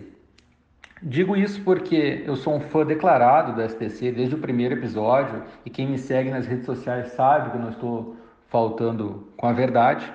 É, o SDC é um podcast que consegue transmitir muita informação é, em pouco tempo e instigar os debates de uma forma bem leve, de uma forma sempre muito atualizada e com muita técnica é, característica do, do Flávio do Madeira. É, a gente sempre termina um episódio refletindo sobre as ponderações, até porque o Flávio e o Madeira discordam geralmente de, de boa parte dessas ponderações, né? Inclusive é, no gênero da musical, se o tio é uma banda de rock ou não. E nessa eu inclusive tô com Madeira, acho que é uma banda de rock, sim, uma ótima banda de rock, inclusive. Mas principalmente porque eu sou um, um grande admirador do Flávio do Madeira. É, admiro eles não só como colegas de magistério, colegas eh, de docência, mas principalmente também como seres humanos, né? E como juristas, juristas que são, claro, mas como seres humanos. Quem segue o Madeira e o Flávio nas redes sociais, é, e eu já tenho um contato com eles há um bom tempo, é, consegue perceber a humanidade que é peculiar dos dois é, desde, desde o primeiro momento. E aqui eu vou contar uma breve história que talvez o Madeira nem se recorde. Mas na minha época de concurseiro, já que inclusive o questionamento do Madeira foi sobre isso também, minha trajetória até chegar ao Ministério Público, é, teve um, um, momento da minha, da minha trajetória de concurseiro, eu já participava ativamente ali do Twitter, em que eu fui aprovado para a segunda fase de um concurso em São Paulo. Eu confesso agora que eu não me recordo se era o concurso da magistratura ou do Ministério Público. E eu postei isso é, feliz no Twitter, e eu, bem que eu, e, e eu recebo uma mensagem direct do Madeira, no privado, me dando os parabéns pela aprovação para a segunda fase de São Paulo e me convidando, inclusive, para ficar na casa dele, é, se eu quisesse, se colocando à disposição é, na cidade de São Paulo, mesmo sem me conhecer pessoalmente e me conhecendo tão somente pelo, pela rede social ali. Então, vocês vejam que, é, que ser humano muito acima da média, assim como é o Flávio também, que é um um exemplo de pessoa. É, no final das contas, eu já tinha até combinado com uma tia minha, que é paulista, de ficar na casa dela, então não pude aceitar o convite do Madeira, mas certamente teria sido uma honra, né? E, e essas são, são coisas que marcam a gente, né? Tem atitudes ao longo da nossa vida que as pessoas têm é, comigo, e digo com vocês, né? Com todos nós, que são uh, atitudes que marcam, que a gente a gente, quando vê uma pessoa, se lembra de alguma atitude. E essa é uma atitude que eu me lembro do Madeira. Pois bem, é, é, tentando responder o questionamento aqui de uma maneira um pouco breve, é, eu, minha trajetória, basicamente, eu já adianto a todos e todas que é, estão me escutando aqui no SDC que não é aquela trajetória que às vezes as pessoas imaginam, né? Quando a gente tem alguma espécie de reconhecimento no mundo jurídico, as pessoas acham que sempre foi assim. E não foi o meu caso. Eu fui uma pessoa que eu não, não aproveitei bem meu, minha época de estudante no colégio, não fiz um bom ensino médio. Confesso que não era um bom aluno, inclusive. É, me arrependo disso, é claro, mas é, compreendo que eu não tinha a maturidade necessária naquela época para entender a importância do colégio. Bem, eu fui aprovado no vestibular de Direito na faculdade da Escola Superior do Ministério Público do Rio Grande do Sul, que hoje é uma, uma das faculdades mais consolidadas do sul do Brasil no curso de Direito, mas na época ela estava começando, fui aprovado lá, é, é um, é um curso de graduação da, da, da Fundação do MP do Rio Grande do Sul, e eu fiz o vestibular na FMP, na Fundação do Ministério Público, porque eu já tinha a pretensão de ser promotor de justiça, né, de ser membro do Ministério Público, na verdade. E essa, esse meu sonho só se confirmou quando eu é, prestei o vestibular, foi aprovado e depois tive então aula com muitos promotores e promotoras de justiça, não só nas cadeiras de direito penal, que nem é a, as matérias que eu leciono hoje em dia e que eu escrevo também, mas em outras matérias também, tutela coletiva, direito constitucional, enfim. A partir do momento que eu decidi realmente que o Ministério Público era o local onde eu queria desenvolver minha trajetória profissional, eu comecei a estudar com bastante afinco na faculdade, levar a faculdade bastante a sério, algo que eu não tinha feito no colégio. Isso aconteceu mais ou menos no terceiro semestre.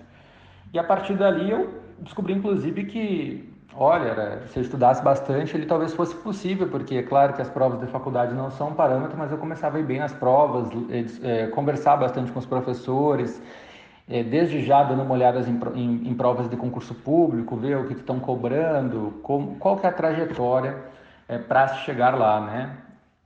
E ocorreu que eu me formei, fiz a faculdade em cinco anos e meio, atrasei apenas um semestre por conta do TCC e para poder, inclusive, ficar os dois anos no meu estágio, no Ministério Público Federal, que era um local que eu me sentia muito à vontade também e que também ajudou a, a confirmar esse desejo de ser membro do Ministério Público.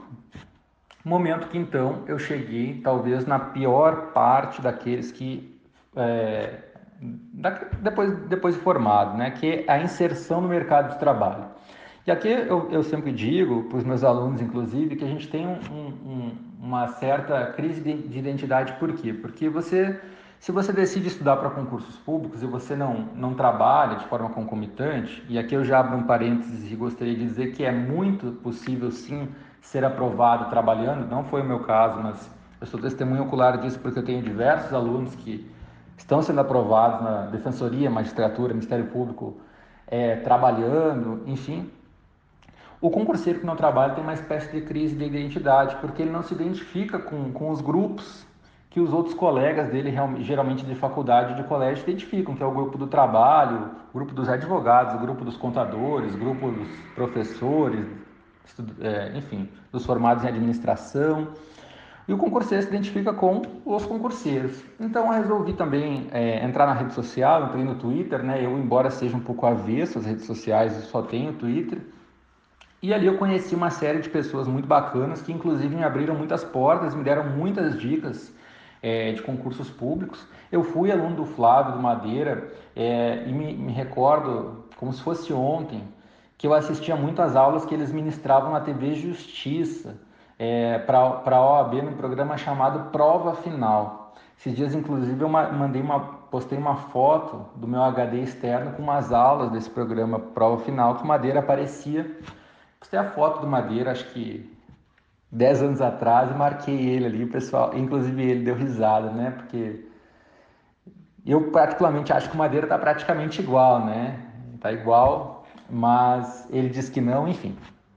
Então sempre, sempre fui, é, assim, procurei entender qual era o caminho necessário para chegar na aprovação.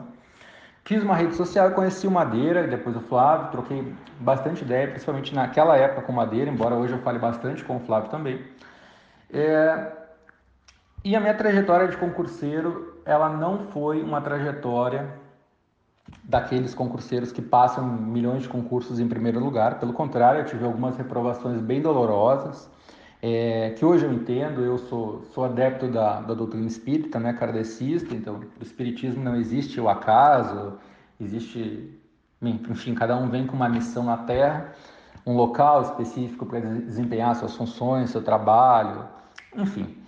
Que hoje, depois de todo todo o, o, trajeto faz sentido, mas que na época não fazia muito sentido, inclusive me, me, me, causar, me causou um pouco de sofrimento. Por quê? Porque é, a, a, trajetória de um estudante para concursos públicos ela requer uma palavra que se chama resiliência. Você tem que entender que as derrotas, na grande maioria dos casos, fazem parte da trajetória vencedora.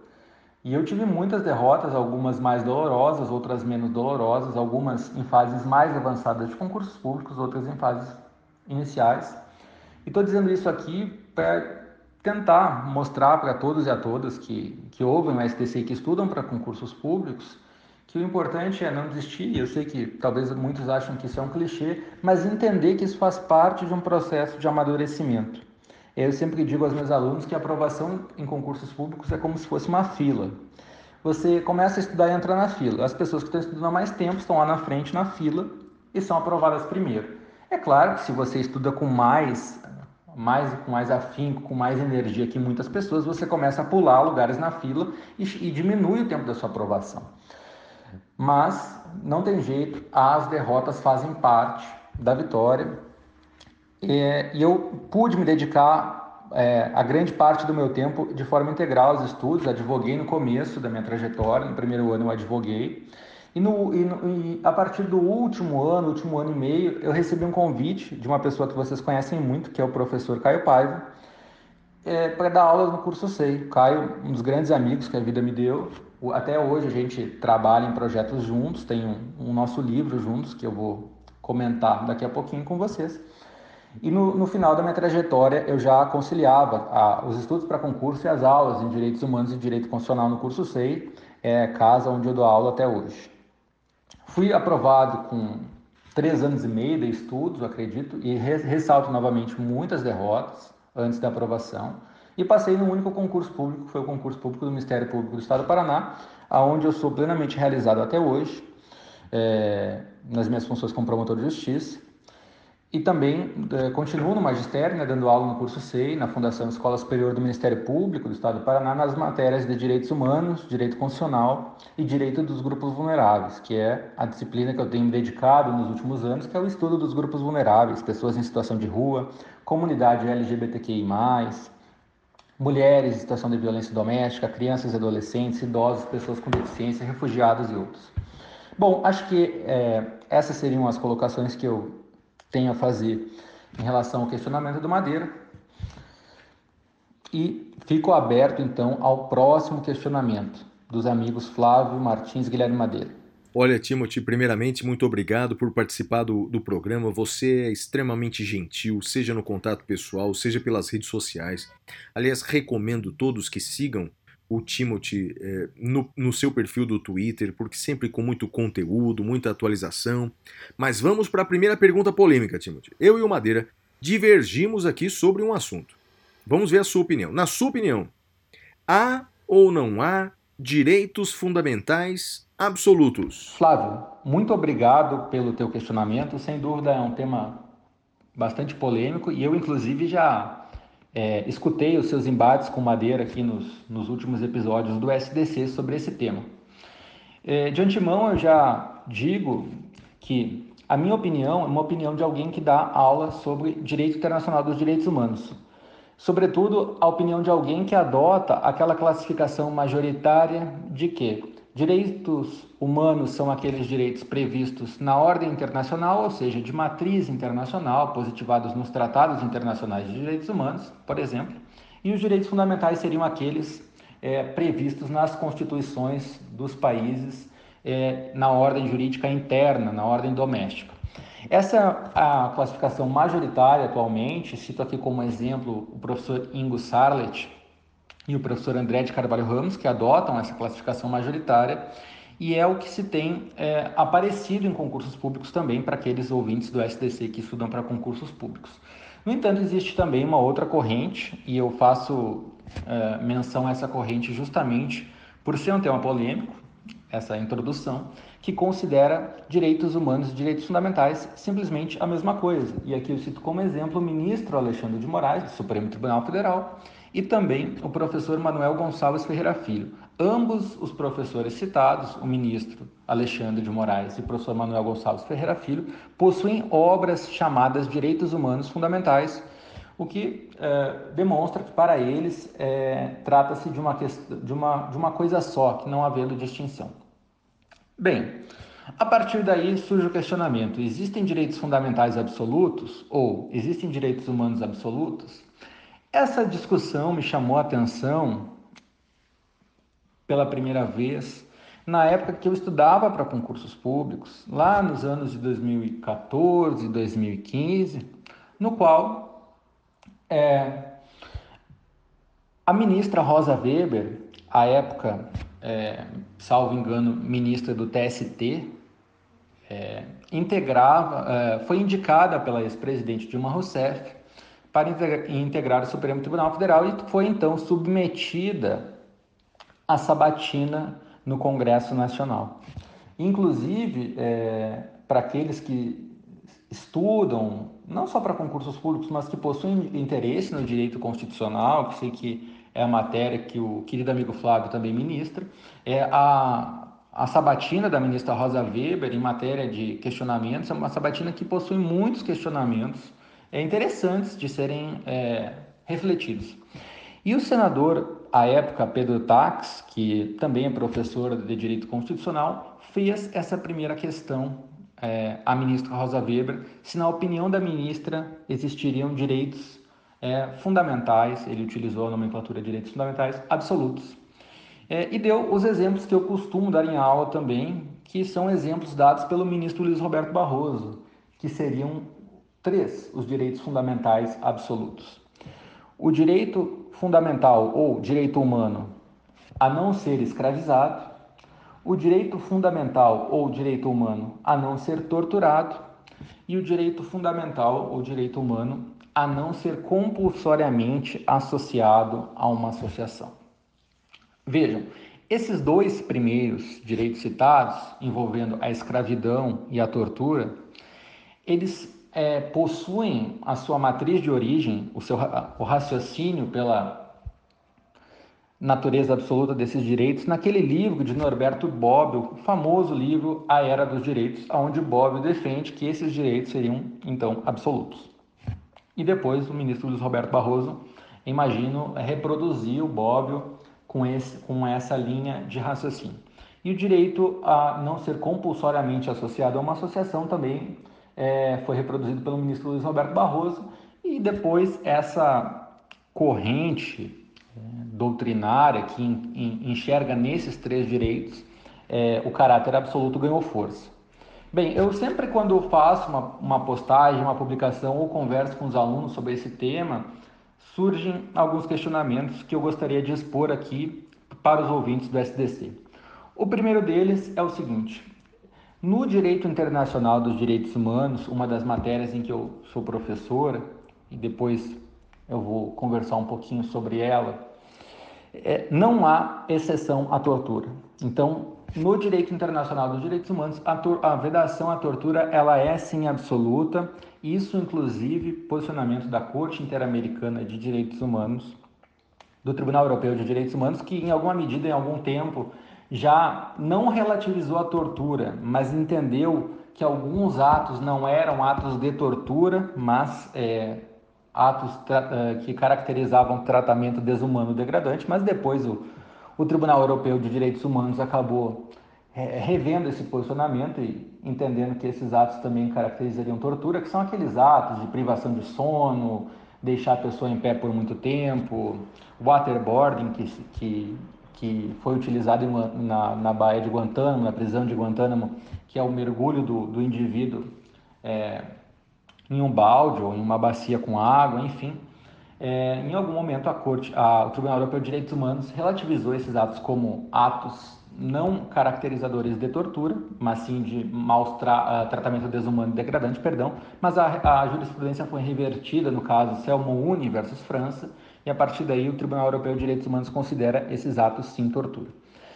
Bem, nessa questão da tortura, sempre há alguém, e eu sei que vocês, inclusive, já discutiram isso no SDC, que levantam, mas professor, e aquela teoria da bomba relógio é, que eu vi no filme do Samuel Jackson, Ameaça Terrorista, ou em inglês, para quem quiser procurar também no Netflix, é Unthinkable, é, em que um, um, sujeito põe uma bomba, é, um sujeito terrorista põe uma bomba na cidade e, e depois é capturado e se alega o estado de necessidade coletiva para que se realize ato de tortura, atos de tortura contra esse sujeito, é, com o objetivo de que ele revele o paradeiro da bomba e assim é, se poupe mil, milhares de vidas, enfim.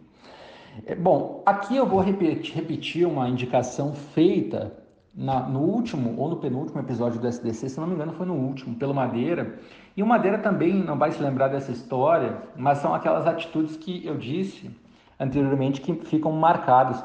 O Madeira, lá por 2014, 2015, indicou esse livro, que ele indicou recentemente no, no SDC também, que o nome é O Bom Uso da Tortura ou Como as Democracias Justificam o Injustificável. O autor é Michel Terestchenko, é um autor francês, inclusive um autor francês bem renomado, e esse é, um, esse é a única obra do, do autor que foi traduzida ao português pela editora Loyola. Ele é com preço também não é tão salgado assim, na Amazon está em promoção, sai, enfim, por cerca de 40 reais, e ele é um livro curtinho. E nesse livro, é, o autor demonstra como a teoria da bomba relógio, ou como o ticking bomb scenario, né? cenário, cenário da bomba relógio, como é, ele é um cenário uh, de fábulas, ele é um cenário que vive no imaginário, principalmente do cidadão americano, mas que ele não passa no teste de realidade, ele é absolutamente improvável de se ocorrer é, na vida real. É, e o autor demonstra isso, e, e, e além, é, com, com, vários dados estatísticos, envolvendo inclusive é, alguns locais onde se diz ter ocorrido ato, terem ocorrido atos de tortura, como a prisão de Abu, Gar, Abu Garbi e a prisão de Guantánamo. Então o autor ele demonstra como primeiro o cenário da bomba relógio ele não sobrevive ao teste é, de realidade, ele é uma fábula. Então vir com a exceção da bomba relógio para relativizar a tortura me parece que é algo que é, não casa com a discussão, porque ele é absolutamente improvável, ele só aconteceria no plano hipotético. E segundo, o autor também demonstra que é, as pessoas, quando são torturadas, na grande maioria dos casos, e o autor demonstra isso de forma quase que é, com 100% dos dados, elas não fornecem as, as informações que o Estado objetiva é, que sejam fornecidas, mas tão somente qualquer informação para que os atos é, de tortura sejam cessados.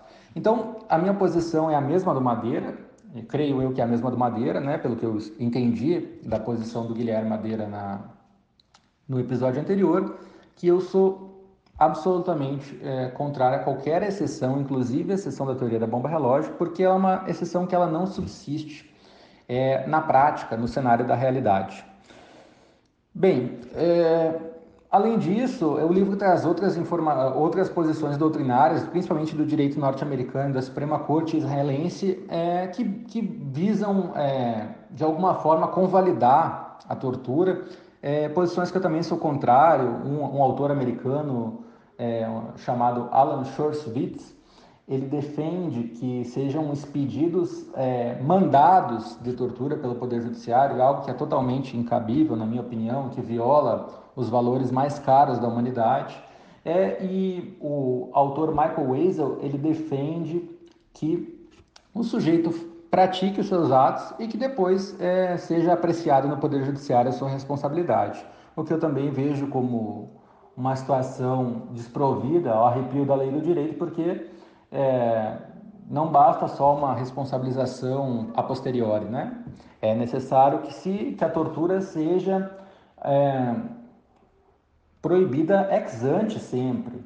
E para finalizar essa questão da tortura, eu relembro aos, aos ouvintes do SDC que a tortura nos leva, nos rememora é, a um período bem obscuro da história brasileira, né? onde diversos direitos humanos foram é, objetos de privação na, é, na época né, dos anos de chumbo, nos anos da ditadura militar. Então, é, eu comum da posição do Madeira, entendo não existirem exceções ao, à vedação à tortura, justamente porque esse cenário da teoria da bomba relógio, ele, na minha opinião, sequer deveria ser discutido. Ele não passa no teste de realidade.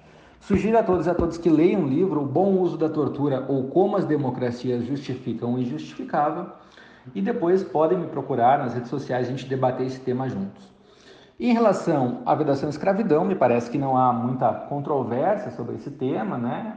o direito internacional dos direitos humanos, inclusive, considera a vedação à escravidão como uma norma de jus cogito, ou seja, uma norma com caráter peremptório, com quilate superior às outras normas é, de direito internacional. E o Brasil foi, inclusive, já condenado na Corte Interamericana de Direitos Humanos pela existência de trabalho escravo no seu território caso trabalhadores da Fazenda Brasil Verde contra o Brasil, momento em qual o, a Corte reconheceu a existência de uma, de uma discriminação estrutural envolvendo trabalho escravo, envolvendo trabalhadores é, em situação análoga à escravidão no Estado brasileiro. E o direito a não ser compulsoriamente associado a uma associação também me parece que não, não existem muitas é, celeumas a serem discutidas acerca do direito, desse direito. Existem aí alguns outros, algumas outras hipóteses que por vezes são ventiladas, mas o que nós temos que analisar como pressuposto para essa discussão é o seguinte: a situação X ela é um direito fundamental, um direito humano? Após a resposta ser afirmativa, aí sim a gente pode adentrar nessa discussão. E me parece que outras situações que são ventiladas nessa discussão sobre a existência ou não de direitos absolutos não seriam direitos humanos ou direitos fundamentais propriamente ditos. Bem, Timothy, você é autor de um livro extraordinário de direitos humanos. Depois de falar um pouco sobre ele, diga o seguinte: qual que é a importância de estudar hoje os direitos humanos e a necessidade de se estudar os documentos internacionais e as decisões das cortes internacionais? Agradeço as gentis palavras do Madeira em relação à minha obra com o professor Caio Paiva, Jurisprudência Internacional de Direitos Humanos. A obra já está na terceira edição e nesse livro a gente comenta, aí o professor Caio, os principais é, julgados dos tribunais internacionais de direitos humanos. Corte Interamericana de Direitos Humanos, Comissão Interamericana de Direitos Humanos, comentamos todos os casos envolvendo o Estado brasileiro, Tribunal Penal Internacional, Corte Internacional de Justiça. E em, nos comentários de cada caso, nós realizamos os destaques dos pontos principais do caso e também é, havendo ali algum, alguma espécie de diálogo das cortes do Tribunal Internacional de Direitos Humanos com os tribunais superiores brasileiros, a gente comenta também, olha, no caso X, o Supremo citou a Corte Interamericana nesse caso, por Y, X e Z. Comentamos também ah, as, as situações em que o Supremo e o STJ é, possuem um entendimento diverso é, do, do, do, dos tribunais internacionais de direitos humanos, enfim, é uma obra que tem essa, essa, essa conotação teórica, mas também tem uma pegada prática que pode auxiliar bastante os operadores do direito é, de uma maneira geral. É, a importância de estudar direitos humanos e os documentos internacionais, as decisões da corte, das, das cortes internacionais, ela é gigantesca. É, eu não preciso é, vocês não precisam realizar um esforço hercúleo de pensamento para perceber que hoje, mais do que nunca, nós precisamos estar é, é, atentos, muito atentos às questões de direitos humanos, é, estar sempre atualizado, porque são pautas do dia a dia.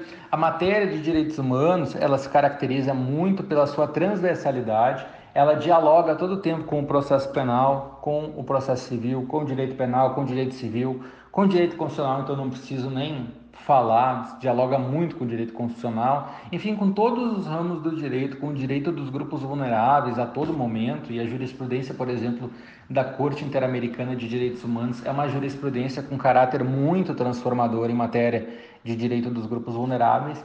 Então, a, a, é muito importante é, que o operador do direito, não só aquele que estuda para concursos públicos, porque também a matéria é bem cobrada, bem exigida em concursos públicos de, é, de alta concorrência, como Procurador da República, Defensorias Públicas em geral, Ministérios Públicos, enfim, mas também para nossa prática do dia a dia.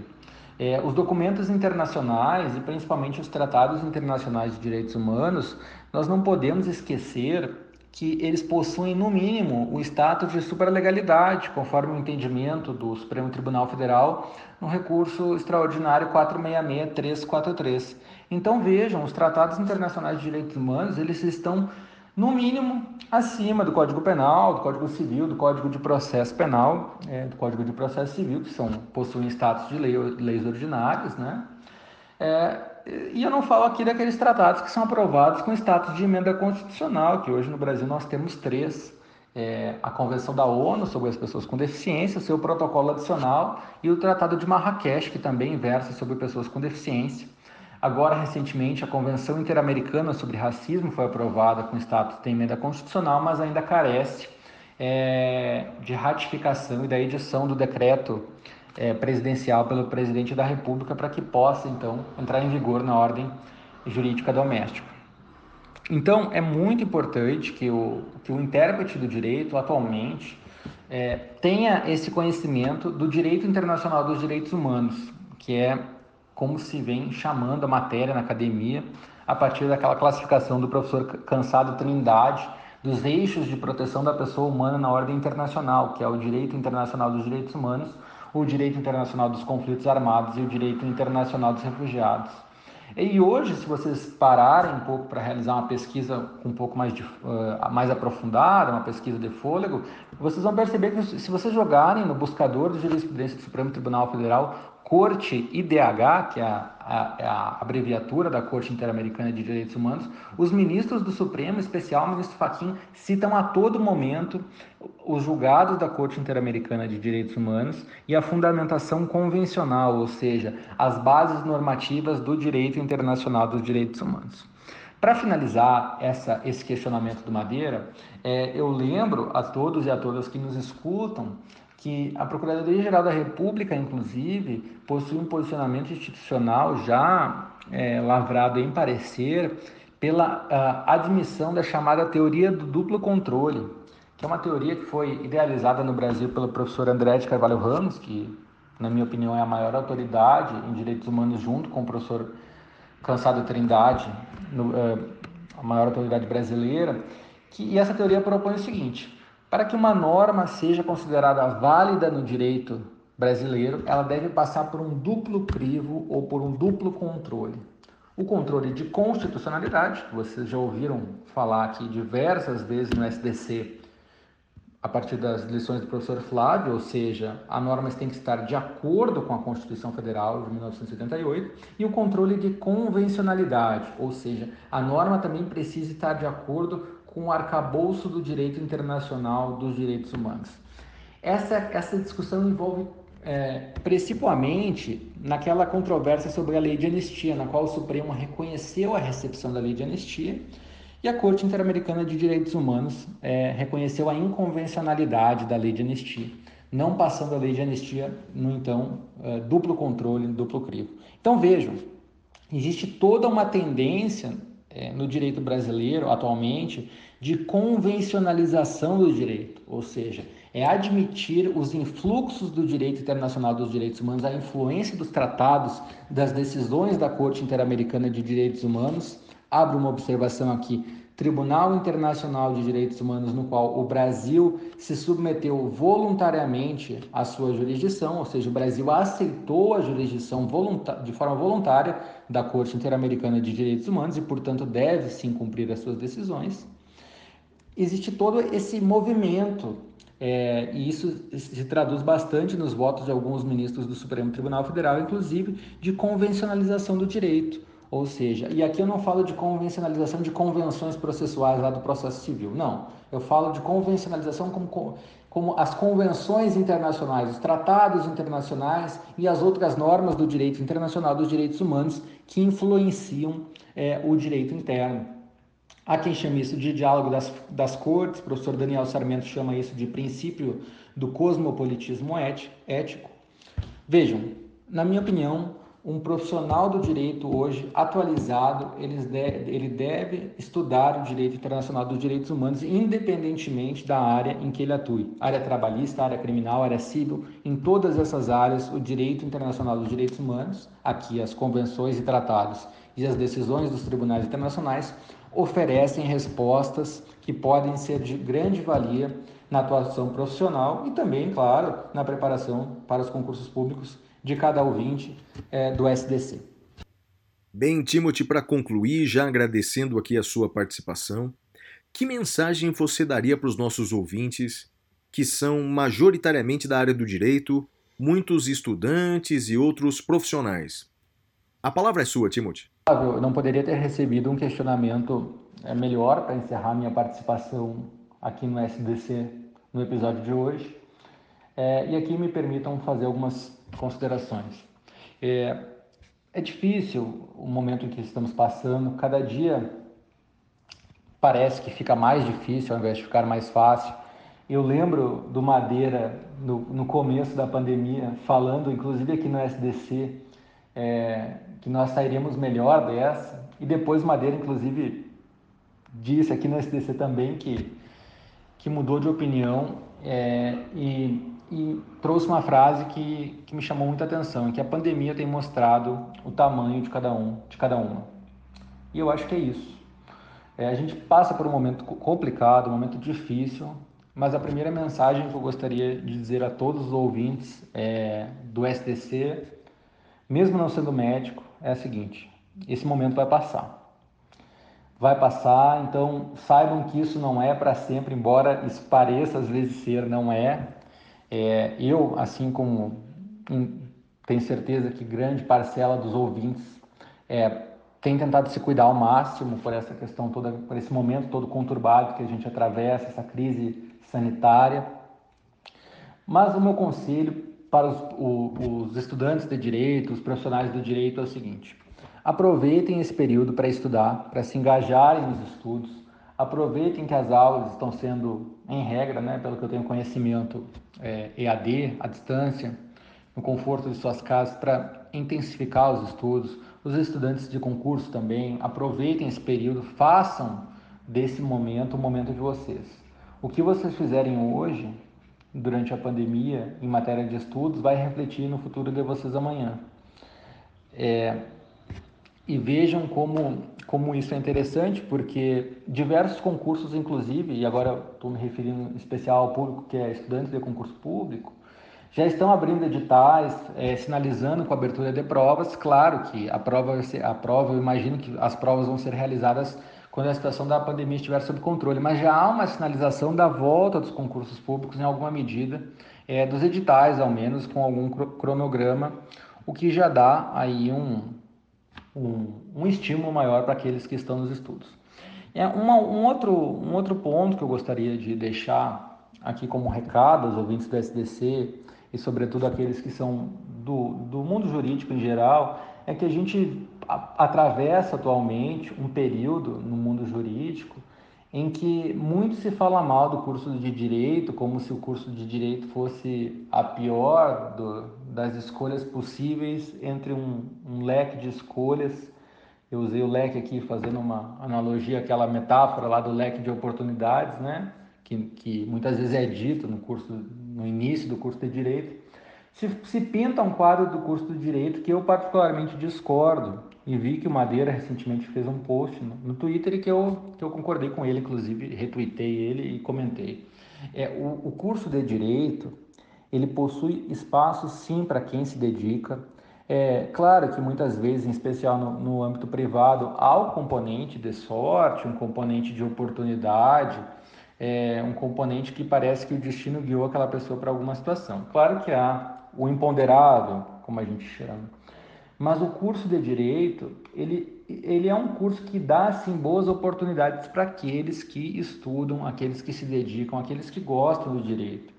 Eu sempre digo aos meus alunos que se você almeja chegar aonde quase ninguém chega, você deve fazer o que quase ninguém faz. E eu, claro que eu me refiro aqui aos estudos. É, e aqui a gente tem dois bons exemplos, o Flávio Madeira é, já contaram por diversas vezes aqui no podcast a trajetória pessoal de vida deles, que é uma trajetória admirável, uma trajetória é, transformadora, né?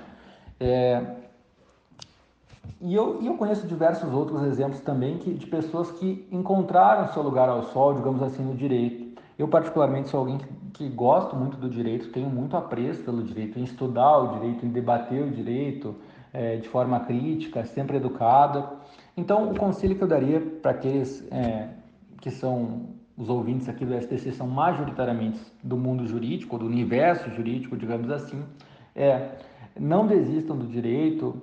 É, às vezes a gente tem alguma crise de identidade dentro do direito, não consegue, é, acha que não se encontra em nenhum local, local do direito, mas certamente cada um tem a sua tem, tem o seu local, é, ser, o seu caminho a ser traçado. É claro que isso em algum momento demanda um esforço muitas vezes maior do que, do que o normal em alguma, em alguma fase da vida, mas a vida é assim.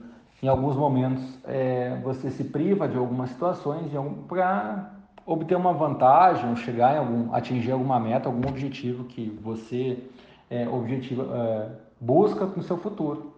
Então, a vida é feita de renúncias e conquistas e o direito tem muito disso. Mas não desistam do direito. Eu entendo que, é claro que a gente tem que levar com leveza situação do mundo jurídico, às vezes a gente vê algumas bizarrices, né? Eu sei que aqui tem um quadro Paz na Excelência, onde às vezes vocês comentam alguma bizarrice do mundo jurídico. E a gente tem que rir, a gente tem que dar risada, porque ainda mais nesse momento que a gente atravessa na humanidade. Mas o meu conselho é, se vocês é, estão no direito, gostam de alguma área do direito, têm um sonho de se tornar é, um profissional do direito em alguma área específica, corram, vão atrás. Eu conheço muitas histórias é, muito bonitas de pessoas que correram, que foram atrás é, e que deram certo. Que deu certo, que a meta foi atingida. Às vezes a gente idealiza que vai chegar em tal, tal momento da vida, vai estar em tal posição é, profissional, vai ter tantos filhos, vai estar casado. E a vida não é assim, né? A gente pode ter minimamente um plano traçado, mas a gente tem que viver de acordo com o que a vida também nos permite. Então, meu conselho é esse: saibam que tudo vai passar, que esse momento vai passar, que o direito possui sim um espaço para aqueles que se dedicam, para aqueles que gostam do direito, para aqueles que são principalmente curiosos e interessados. É, e por fim, gostaria de agradecer mais uma vez. Eu me sinto muito honrado, muito feliz em estar gravando aqui a minha participação no SDC. Sou um fã de carteirinha do Flávio do Madeira e fiquei é, ainda mais fã quando eles lançaram o SDC. Me coloco à disposição também para conversar sempre sobre debates jurídicos. Vocês, eu vou usar aqui uma, uma metáfora uma analogia, eu sou perfil, perfil Flávio Martins Guilherme Madeira. Chegar ali no Twitter, me mandar uma mensagem, meu Twitter é tim3108, T-H-I-M 3108. É, no privado ou no público mesmo eu respondo, às vezes demora um pouco, mas respondo, troco ideia, indico livro, recebo indicação de livro, indico música, indico YouTube também para para a felicidade do Madeira, né? Gosto bastante do YouTube e contem comigo. Parabenizo mais uma vez meus amigos, que são dois exemplos que eu tenho para a minha vida. E, e, longa vida ao podcast Saindo da Caverna, que venham mais muitas temporadas e muitos episódios. Um abraço a todos e até uma próxima. Valeu! Bem, agora vamos para o próximo bloco, um bloco importante, conhecido de todos os ouvintes. Vamos para os temas cavernosos. Uh. Temas cavernosos.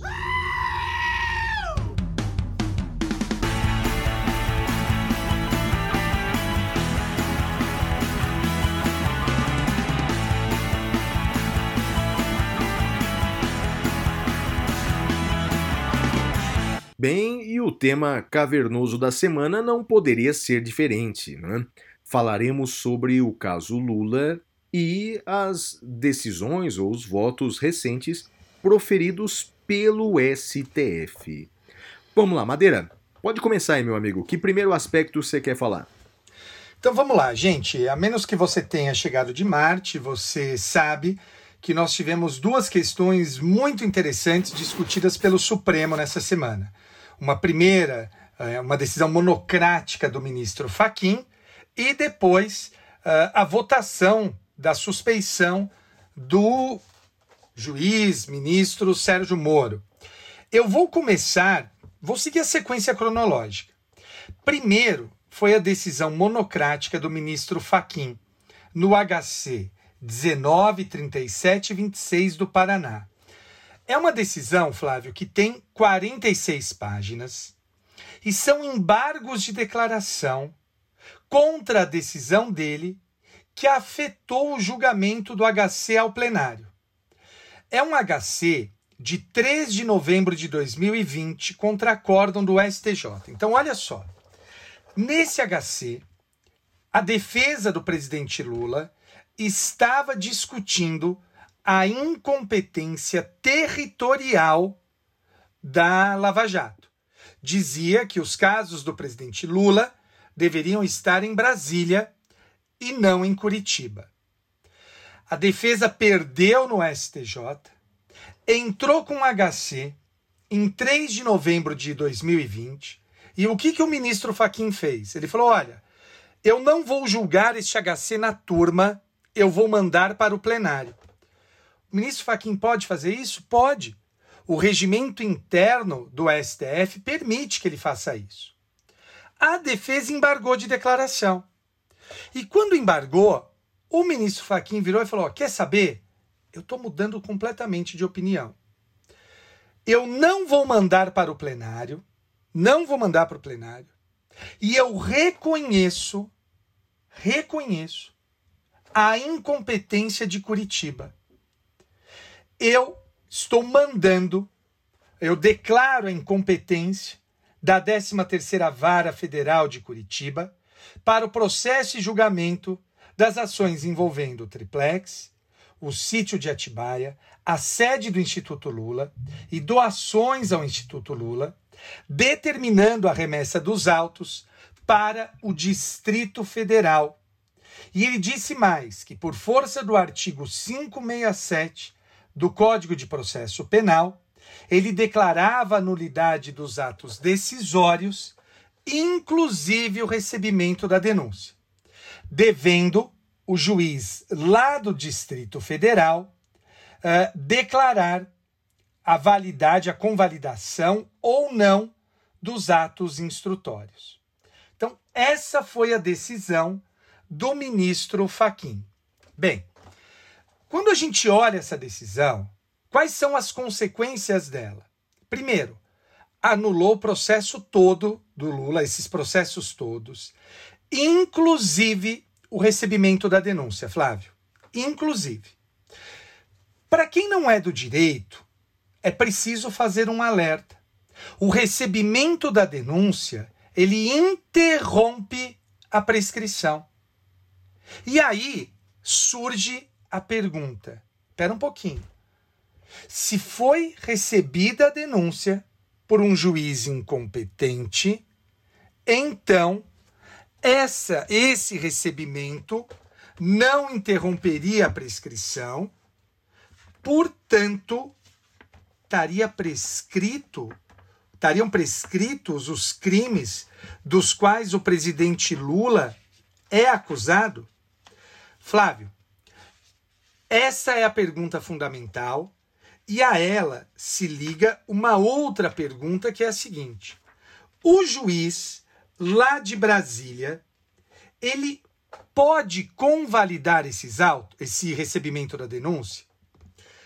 O que, que eu digo no meu livro? Eu digo o seguinte: se for autoridade absolutamente incompetente, não interrompe a prescrição. Se for juízo relativamente incompetente, interrompe a prescrição. Uh, pode convalidar e interrompe a prescrição da primeira data, não da segunda. Então, como neste caso é uma incompetência territorial, territorial, haveria aí, Flávio, haveria aí a possibilidade de convalidação deste recebimento da denúncia. E, portanto, não estaria prescrito. Tem Marida, mais. Te interrompendo aqui, antes, eu estou vendo aqui o roteiro, ainda sobre essa questão do Faquin, é, creio que tem uma, uma pergunta preliminar aqui, que é o seguinte: é, essa questão da incompetência relativa é, territorial já não havia sido discutida e rediscutida várias vezes em todas as instâncias? Quer dizer, é, porque agora é, é, é mudou-se de, de, de, posição? Não, não teria ocorrido preclusão ao se examinar e reexaminar e reafirmar que Curitiba era, Curitiba era competente? Quando a gente olha a decisão do ministro Faquim, ele diz que não que isso tinha sido decidido para outros casos, mas não para os casos do presidente Lula. E aí, nesse ponto, a gente tem que dar razão para ele, né? No sentido de que, olha, é, como a competência territorial por conexão ela é caso a caso, ele teria que analisar caso a caso. E aí, essa cronologia que eu falei do, da decisão do STJ, do HC contra a decisão do STJ. Então, o Supremo definiu para outros casos, segundo o voto do ministro Faquim, Flávio. Entendo, porque na pesquisa que eu fiz, Madeira, sabe, é, são quatro processos que tramitam em Curitiba. Sabe quantos recursos é, deram ensejo esses quatro processos? Hum, Mais de 400, Madeira. Você acredita? Foram mais de 400 recursos desde agora, somando-se todas as instâncias, né? Somando-se, claro que embargos e tudo mais. É, então, quer dizer, é, parece ser, ser incrível de que essa questão nunca tenha chegado ao STF, né? Só chegou ao STF agora, né? Quatro anos depois, né? Mas É, ok, é o se- se é o próprio- que consta do voto, né? é o próprio do, do- dos temas relativos à competência, né? E o próprio de quando você assume o risco de processar num juízo incompetente. Mas continua aí. Bom, então, além disso, tem mais duas perguntas. Cabe recurso dessa decisão do ministro Faquim? Cabe. Cabe o agravo. Quem julga o agravo? Aí, Flávio, tem uma coisa interessante. O regimento interno do Supremo permite que o ministro Faquim decida se o agravo vai ficar na turma ou se ele vai para o plenário. Só que tem uma coisa: seria muito ah, não usual que o ministro Faquim mandasse esse agravo para o plenário, sendo que ele acabou de decidir que não ia mandar para o plenário o HC. Concorda que seria incomum? Olha, tô dando uma decisão, não vou mais mandar para o plenário. Agravo dessa decisão. Ah, agora eu vou mandar para o plenário. Fica um, É, seria até uma, uma espécie de uma preclusão consumativa, né? Quer dizer, ele já decidiu que, na verdade, ficaria na turma e agora vai remeter para o plenário contra seu- sua própria decisão anterior. É, eu não sei se estranho, né? consumativa ou se lógica, talvez. Pode né? ser lógica, talvez. lógica, é, talvez. talvez. Mas vamos ver o que vai acontecer. É, é. E o- a o PGR já disse que vai recorrer, né? Já disse que vai recorrer. Vamos ver se irá. Né? Ele disse que vai, mas até aí a gente precisa ver É, se vai mesmo. Claro, claro. E, e analisando eh, o- pelo, pelas notícias que a gente vê, eh, realmente parece uma, uma conexão meio frágil mesmo, não é, Madeira? Parece uma tentativa mesmo de atrair os processos de forma, bem, aparentemente, parece que de forma um pouco artificial, não? Flávio, eu não diria artificial. E vou te dizer por quê. Nesse caso do, do sítio, a decisão de São Paulo que remete os autos para Curitiba é uma decisão que, inclusive, me cita. Cita o meu livro. E cita o meu livro numa passagem em, que eu digo que a conexão probatória é das mais frágeis que existe. Né? É uma das conexões mais frágeis. Então, é, ela é frágil, mas como toda conexão probatória, Flávio. Então, ah, o problema é que deveria haver algum instrumento que permitisse a pacificação desse tipo de questão lá atrás, né? E não há no nosso sistema, Flávio.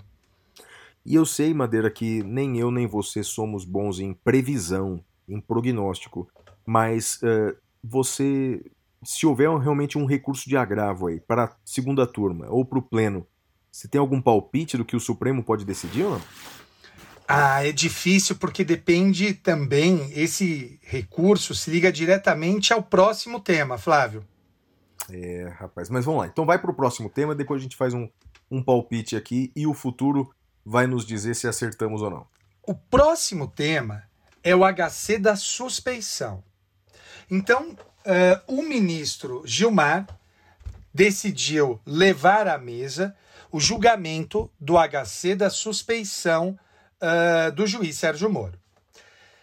A primeira questão que foi discutida entre eles é o que se analisa em primeiro lugar? Suspeição ou incompetência? Os ministros discutiram isso na turma, Flávio, na segunda turma.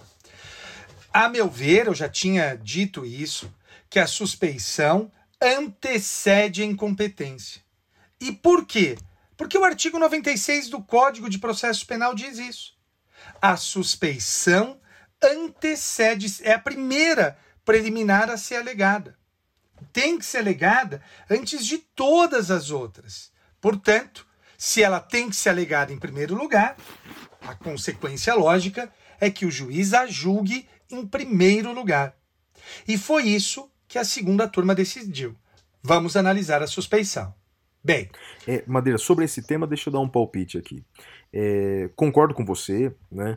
Mas eu, eu consigo ver é, exceções, por exemplo, quando é, os temas de nulidade são, por razões diversas, julgados eh, de forma. eh, num tempo diferente. Então, por exemplo, aí temos dois habeas corpus, certo? certo? É que coincidentemente, coincidentemente, os dois habeas corpus estão sendo julgados ao mesmo tempo na mesma turma. Mas vamos supor que esses habeas corpus estivessem em instâncias diferentes, eh, ou seja, eh, não é inimaginável pensar que um habeas corpus de incompetência seja julgado antes do outro habeas corpus de suspeição. Mas nesse caso, os habeas corpus estão tramitando simultaneamente, na mesma turma. E aí eu tenho que concordar com você. Aí realmente é, é, é, é, é, a, a suspeição ela precede né, a, a questão da, da incompetência, até porque o vício de suspeição ele é muito mais grave, não é? Ele é muito mais grave do que o vício de incompetência, inclusive, e eu creio que você vai falar aqui, sobre possível contamina- contaminação dos atos instrutórios, né? É isso. É isso. Eu Né? vou falar disso já já. Manda bala. Então a primeira questão foi decidir se a suspeição antecedia ou não, e a segunda turma entendeu, por maioria, vencido o ministro Faquim, que antecede. E aí, quais são os argumentos do ministro Gilmar? Aqui é interessante avisar o ouvinte o seguinte: o ministro Gilmar Mendes apresenta sete motivos pelos quais o juiz Sérgio Moro seria suspeito. Não se trata, não se trata, nenhum desses casos, nenhum deles trata das gravações da chamada Vaza Jato. O ministro Gilmar, no voto, não usa as gravações como fundamento. No plenário ele até repetiu, mas ele disse: Olha, estou analisando sete fundamentos. São eles: deferimento da condução coercitiva, autorização para interceptação telefônica eh, de ramais telefônicos pertencentes ao presidente Lula, familiares e advogados, antes de outras medidas investigativas, a divulgação dos áudios, para mim, esse é o, é, é, para mim é o momento que o direito morre aí. A partir daí é, é o, é o turning point do direito, eh, do sistema jurídico. A partir daí colapsou tudo, a meu ver. Eh, o momento histórico em que tais provimentos foram feitos, ou seja, a liberação dos áudios, a condenação ah, do paciente, a condenação do presidente Lula, ah, também a- o impedimento para o cumprimento de ordem de soltura feita pelo desembargador federal Rogério Favreto, lembra? Que o Moro estava de férias e mandou não cumprir. E, por fim, a aceitação do convite feito pelo presidente da República, eh, Jair Bolsonaro, para que ele ocupasse o cargo de ministro da Justiça. O ministro Gilmar analisou esses sete argumentos. Ele não analisou os áudios da Vaza Jato, Flávio. E ele considerou que por esses áudios, ah, o, por esses áudios, por esses fatos, o juiz é suspeito. Na sequência, votaria o ministro Cássio Nunes. E o ministro Cássio Nunes disse: Olha, eu não me sinto apto a votar, porque eu não tive contato com esses autos, estou tendo pela primeira vez. Eu até comentei no Twitter, o pessoal ficou meio bravo, mas eu, na pele, do, nos sapatos, né, para usar uma expressão eh, do inglês, né, se, se eu estivesse usando os sapatos dele, se eu estivesse usando, se eu estivesse nos sapatos do, do ministro Cássio Nunes Marques, eu tomaria a mesma decisão, Flávio. É um dos casos mais importantes, casos criminais mais importantes da República. Não pode ser decidido eh, de sopetão, sem uma maior reflexão. Então, eh, vi aí um monte de gente falando de teorias conspiratórias e isso ou aquilo. Olha, não há base para dizer isso, com todo respeito. E eu teria, eu, Madeira, teria tomado a mesma decisão se eu tivesse ah, no- usando os sapatos do, do ministro Cássio, se eu tivesse na pele dele, né? Que é- Eu gosto mais da expressão norte-americana, mas enfim, se eu tivesse na pele dele, eu, eu tomaria a mesma decisão. Ele falou: olha, eu não, não vou votar, eu peço vista, mas não me oponho que os demais votem. Daí veio a ministra Carmen. A ministra Carmen, Flávio, tem uma questão interessante que é a seguinte: durante o voto do ministro Gilmar, ele falou algo e a ministra Carmen disse: é um absurdo. É. A interceptação dos, dos advogados. Isso, aquilo me chamou muito a atenção, Flávio, muito. Porque a ministra Carmen já tinha votado pelo não conhecimento do habeas corpus. É, mas faz uns dois anos, né, Maria? Isso, isso. E ela disse: Eu trouxe meu voto escrito. Então a impressão que deu é que a ministra Carmen vai mudar a, a sua posição. Então vejam. Então vamos para o nosso ouvinte que se perdeu aí nos nomes. Ministro Gilmar, pela suspeição. Bom, temos primeiro, eu não mencionei, eu peço desculpas, o voto do relator, que é o ministro Faquim. O ministro Faquim reconheceu que o, o Sérgio Moro não é suspeito. Ministro Faquim. Ministro Gilmar Mendes, pela suspeição. Ministro Cássio não votou. Ministra Carmen não votou. Ministro Lewandowski votou. O ministro Lewandowski, ele usa as mensagens do hacker, as mensagens da Vaza Jato. Uh, e aí, eu vou dizer o seguinte: eu, eu discordo um pouco uh, da forma como feito o voto, no seguinte sentido. Ele diz que a prova ilícita pró-réu é admitida. E é verdade. É verdade.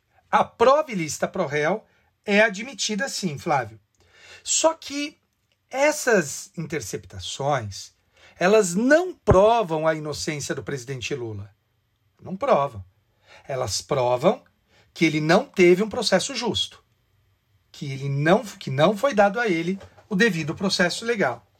E aí, a doutrina, salvo eu, ela não discute o uso de prova ilícita para questões processuais. No meu livro eu discuto, Flávio, eu digo que eu posso usar prova ilícita quando a questão processual for de elemento fundamental do processo. Exemplo, suspeição porque a imparcialidade é um valor estruturante do processo. Então, a meu ver, poderia ser usada a prova ilícita para demonstrar a parcialidade do magistrado. Flávio. E Legal. aí. Madeira, posso, posso dar um palpite aqui ou não, Seva? Ó, Vamos, de- deixa eu Então. só, deixa eu só arrematar e aí bom. eu passo para você. Manda bala. Então, olha só, para fechar aqui, eh, eu quero estabelecer duas coisas e aí eu fecho e passo a palavra para o Flávio. Faltam votar Cássio Nunes Marques, Carmen Lúcia. Faltam esses dois ministros. Quais as consequências caso se reconheça, caso se reconheça a, a suspeição do juiz? Primeiro, nulidade absoluta. Se é nulidade absoluta, não convalida o recebimento da denúncia. Ou seja, desde lá de trás, não interrompeu a prescrição. E aí, Flávio, eu diria, eu apostaria, eu não fiz conta porque eu sou de humanas, precisaria sentar e fazer conta, mas eu apostaria na prescrição, Flávio. Até porque a, a prescrição, Madeira, para quem não é da área do direito, ela é contada separadamente para cada crime, né? Ela Isso. não é, não, não, não é que se somam todas as penas para fazer o cálculo prescricional. A prescrição de cada crime corre separadamente nos termos da lei, não é? E mais, o presidente Lula tem prescrição pela metade por conta da idade dele. Isso, isso. Madeira, mas então agora posso, posso, posso, posso seguir? Aqui? é sua Devo- agora. Bola é sua. Então é o seguinte, é, é, sobretudo quanto a esse aspecto da, da, da suspeição, é, bem, primeiro que a, a imparcialidade do, do juiz é, é uma condição sine qua non, não só para o sistema acusatório, como para o devido processo legal, etc. E, e, e a imparcialidade do juiz, ela é uma, indubitavelmente, ela é uma garantia constitucional, embora não totalmente expressa na Constituição, mas expressa em documentos internacionais que são supralegais, que estão acima do Código de Processo Penal, por exemplo, como é o caso do Pacto de São José da Costa Rica, que exige o julgamento por meio de um juiz imparcial, nos termos do artigo 8 do Pacto de São José. Significa, portanto, que nós temos que interpretar o Código de Processo Penal e o processo como um todo à luz é, desse Pacto de São José, à luz da imparcialidade do juiz. Tem três processualistas penais que eu admiro demais é? e que falam a mesma coisa, que é você, Guilherme Madeira, Gustavo Badaró e o Auri, lá do, do, do Rio Grande Auri do Sul. Lopes Júnior. Sim.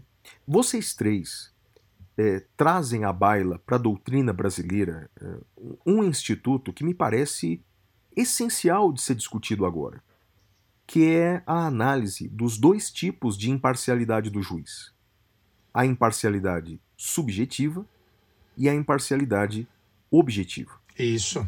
Bem, a imparcialidade subjetiva é aquela que nós olhamos o texto legal e verificamos a não existência daquelas hipóteses de impedimento, suspeição, né? é uma imparcialidade subjetiva. Só que a imparcialidade ela tem que ser vista além disso. Né? É uma frase que eu já usei aqui, Madeira, é, é, é, é, do Calamandrei, usei no ano passado, né? em que é, o, o juiz ele precisa ter muito, muita cautela com a sua conduta, assim como os monges são cautelosos no seu respectivo convento, porque se as pessoas pedem, perdem a fé no monge, acabam perdendo a fé na religião. E se as pessoas não acreditam na conduta do juiz, acabam perdendo a fé na justiça. Né? Mais ou menos é isso que o Calamandrei quis dizer. Então, eh, o, o juiz ele precisa ter muito cuidado com os seus atos para que ele não apenas faça justiça, mas para que pareça fazer justiça. Ou seja, ele não, não basta ser imparcial, ele precisa mostrar a sua imparcialidade. E Madeira, tem alguns casos aí, deixando de lado aquela interceptação telefônica da chamada vaza-jato lá. Sim. É, olhando algumas condutas do magistrado ao longo da investigação, né, realmente elas já extrapolavam os limites da imparcialidade objetiva, né? E aí é, eu destaca, você destacou uma delas, né? É, a questão da, da, da, da, condução coercitiva sem prévia intimação é, é, é, coisa que lembra os regimes de exceção, não é? Sim. Quando a polícia bate a minha porta e me leva para a delegacia e eu não, nem sei o que está acontecendo. E, ou seja, isso, sem prévia intimação, é uma coisa que feria a própria lei. Não, é? não era justiça, era um justiçamento. Não é? É, mas seguramente, seguramente, é, o, o, o mais, mais grave dos episódios, e você ressaltou. Bem, tem um outro episódio também que o juiz se referia. Lembra? Falamos disso ano passado, ele se referia à audiência de instrução como um ringue. Não é? Quer dizer, o próprio juiz se referiu à audiência como um ringue, no qual ele era um dos lutadores. Não é? ele se considerava praticamente uma parte naquele, naquela disputa. Bem, o fato é, mais grave é aquela interceptação telefônica famosa do caso Bessias, né? É, em que ele, ao reconhecer a ilicitude da prova, e a lei determina o desentranhamento da prova, ele considerou a prova ilícita, mas imediatamente enviou para a imprensa, enviou para a imprensa e o argumento que ele usou, Madeira, eu estou buscando aqui se eu tenho o trecho da decisão, mas basicamente, aqui ó, eu achei. Olha o que ele decidiu aqui, Madeira. Ele decidiu o seguinte, olha. É... Ah, rapaz, eu tá é aquilo que, aquilo que você falou, quando a gente quer encontrar a frase, mas basicamente ele disse o seguinte: é, a, encontrei, abre aspas. A democracia em uma sociedade livre exige que os governantes saibam, o que os governados saibam, o que fazem os governantes, mesmo quando esses buscam agir protegidos pelas sombras. Então veja, Ele se referiu assim, portanto, ao investigado, sem entrar no mérito dos crimes, hein? Não quero entrar no mérito dos crimes, mas o juiz, na fase de investigação, ele, ao considerar uma prova ilícita, encaminhou aquela prova para a imprensa, portanto, levantou o sigilo sobre aquela prova que, eu repito, é ilícita, e ele disse: o povo precisa conhecer o que acontece pelos políticos nas sombras. Ou seja, isso é um pré-julgamento, né? isso é um Total, pré-julgamento. Quer dizer, total. imaginar que virá no futuro uma decisão absolutória. Então, quer dizer, o, o juiz ele não basta ser imparcial, ele precisa parecer imparcial. Ser capaz E de aí? dar mostras da sua imparcialidade. É Pois o é, caso e aí? Contra a Bélgica. Exato, exato. Então, quer dizer, é, me parece que, é, mesmo sem considerar as provas ilícitas, mesmo sem considerar, me parece que há argumentos sólidos para levantar aí, para julgar a, a suspeição.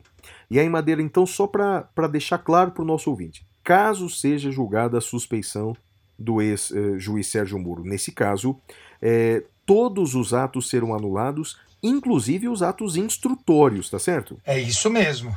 Vai ter que refazer tudo, só que não vai ter interrompido a prescrição, né, Flávio? Esse é o Perfeito. ponto.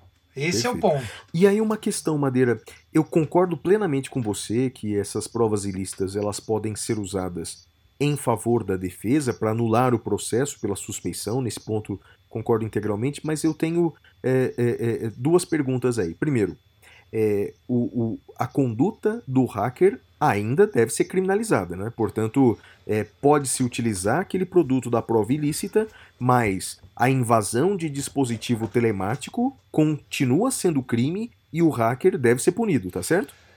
É, Flávio, a doutrina majoritária fala que a pessoa que produz a prova para provar a inocência de outrem não vai ser condenada pelos crimes cometidos, porque está abarcada por causa excludente da ilicitude. Você acha legítima defesa, cara? Tem gente que fala legítima defesa, tem gente que fala estado de necessidade, mas Será, o fato é que a doutrina diz isso. Nós não temos precedente ah, jurisprudencial sobre esse tema, Flávio. Ah, Madeira, en- entendi. Mas o, o- é que eu acho que a invasão do dispositivo telemático nem foi para esse fim, sabe? Ele Isso é muito dolo. interessante, porque pelo que as notícias dão conta, ele fez isso por ciúmes da namorada, né? Pois é. Então, na verdade, a intenção mesmo era era dolosa de praticar crime. Ele, encontrou essa coisa toda sem querer. É. E outra coisa, Madeira, que essa é interessante, olha só. Vamos ver se você concorda comigo. Tanto o ministro Gilmar Mendes no seu voto, quanto o Lewandowski, eles eh, consideraram o juiz suspeito, determinaram a nulidade do processo, inclusive dos atos instrutórios, mas também condenaram o ex-ministro Sérgio Moro às custas processuais Sim, é, é, com fundamento no próprio Código de Processo é, Penal. penal. E aí, Madeira, é o seguinte: no- é, quanto ao voto do Gilmar Mendes, eu, eu posso concordar, porque na verdade ele está só aplicando a lei é, e usou argumentos é, baseados em provas lícitas. Mas agora, no voto do Lewandowski, ele usa uma prova ilícita para ah, anular o processo. Poderia usar essa prova ilícita para condenar o juiz? Eu discordo, Madeira. O que, que você acha? Olha que interessante, Flávio, porque normalmente quando a gente fala em condenação, a gente. Aí é que tá, Flávio. Não, olha, o ministro Gilmar Mas Mendes. você entendeu o raciocínio, né? Quer dizer, estão usando uma prova ilícita para prejudicar o Moro. Mas é que o ministro Gilmar Mendes não usou, né? Não, não, sim. De- Quanto a ele, eu concordo. Agora, o Lewandowski usou e, ao proferir o seu voto, ele disse: e eu concordo com a, com a indenização, é, da- É. o pagamento das custas. Verdade, Flávio, vai dar uma discussão interessante. Quer saber mais Porque eu, discussão? eu tô me referindo, tô me referindo a isso, Madeira, porque na verdade, uma coisa é aquelas custas daquele processo que tem uma apelaçãozinha e acabam depois. Aí teve 400 recursos decorrentes dessa causa, meu. É, Flávio. E, e o, o pessoal, na época, no dia, falou: ah, condenou em 200 mil reais, 200 mil reais. Não, o, o que a gente não sabe o valor das custas. E 200 mil que ele menciona são os 200 mil réis que estão no Código de Processo Penal, né? Não 200 mil reais. É. É, não, esse valor tem que ser levantado, né? Se, se essa condenação for mantida, né? É, e, e, e aí, como poderia o Moro ser condenado se ele não se defendeu em relação a, a essa questão da, da. Como é que chama? Da, da vaza-jato, né? Da, da interceptação telefônica. Esse é um outro ponto também, né, Flávio? Ah, vai, ter, vai ter um outro desdobramento grande esse. essa exato, exato. Interessante isso, né? questão, né? É. É, Madeira, mais alguma coisa sobre o aspecto jurídico ou não? Acho que tá bom, né? Tá. Eu só queria dizer o seguinte, não é? Quer dizer, depois dessa decisão, é, o, o, o ex-presidente Lula fez um pronunciamento, né? E, e nós não vamos entrar no mérito é, do, do, do conteúdo do discurso político, primeiro porque, um, o Madeira não pode. Segundo, porque eu é, não, não quero fazer desse, desse podcast um podcast político. Eu só queria dizer o seguinte, uma coisa que eu fiquei muito triste. É, tanto em todos os discursos, né? Tem coisas que eu gostei, tem coisas que eu não gostei, mas uma coisa que eu fiquei triste é de não considerar, você sabe que é uma bandeira minha, Madeira, de não considerar a educação fundamental, é, pública, plural e de qualidade como sendo a forma de transformar o país. Então, quer dizer, eu sei que nós temos tantos problemas, né? Mas eu não vejo, Madeira, em nenhum dos dois polos políticos que hoje são protagonistas do Brasil, eu não vejo essa bandeira que, para mim, é a salvação do nosso país. A gente só vai realmente nos tornar um país de primeiro mundo, um país sério, um país fraterno, um país social realmente, se nós é, começarmos uma transformação da nossa educação pública de qualidade, ou seja, a partir do momento em que ricos e pobres, brancos e negros tenham de fato uma educação plena, plural, é, libertadora, para que possam batalhar com as mesmas armas, que possam lutar com as mesmas armas por um futuro melhor. Eu só lamento isso, quer dizer, é que parece que não vai ser de nenhum dos dois lados nesse país polarizado. Parece que a educação não é uma obsessão de nenhum dos dois lados. Eu lamento isso, Madeira. Muito bem, Flavião. Uh, vamos agora então para o próximo bloco: pintura rupestre. Até já.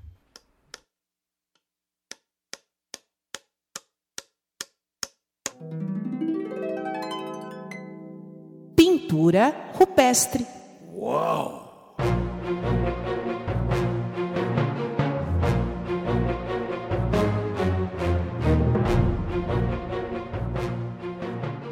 Bem, Madeira, minha dica cultural da semana é uma série que está na Netflix, e olha que diferente, é uma série israelense chamada Falda.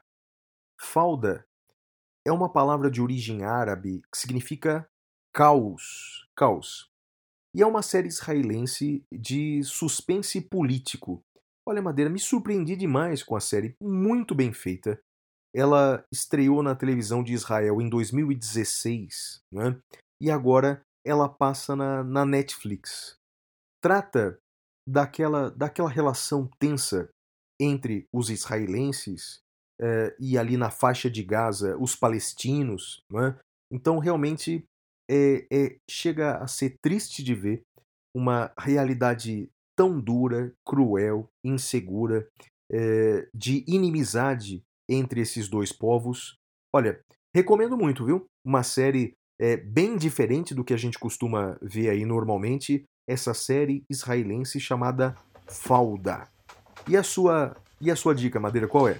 Flávio, eh, eu descobri um autor recentemente chamado Viktor Frankl. Eh, ele é, ou era, melhor dizendo, ele é falecido, ele era um psicólogo alemão, judeu, e ele foi para campo de concentração, Flávio. E ele conta a história dele nesse campo de concentração. O livro se chama Em Busca de Sentido, de Viktor E. Frankl. Eu recomendo muito a leitura. E aí, eu queria fazer um alerta, que é o seguinte. Uh, uma querida amiga me mandou uma DM dizendo assim, Madeira, uh, eu não, não vou ler esse livro porque quem gosta desse livro e vive indicando é o guru lá da Virgínia. E eu não vou ler as coisas que ele indica. E eu falei: olha, eu entendo o que você está dizendo, não sabia que ele indicava isso, mas o fato é que a gente não pode deixar essas pessoas sequestrarem uh, símbolos, autores, né? já sequestraram a bandeira do Brasil. Uh, a gente não pode permitir esse sequestro. Então eu recomendo a todos, eu comecei a ler, é uma história emocionante. Victor Frankl, Em Busca de Sentido. Flávio. Boa, Madeira. Olha, depois de semanas indicando Zumbilândia e coisas semelhantes, finalmente parece que está melhorando, hein? Melhorando. E aí, qual que é o próximo bloco? Bom, agora é o Pasmo e Silência, né? O bloco em que você vai falar algo para ver se eu pasmo ou não.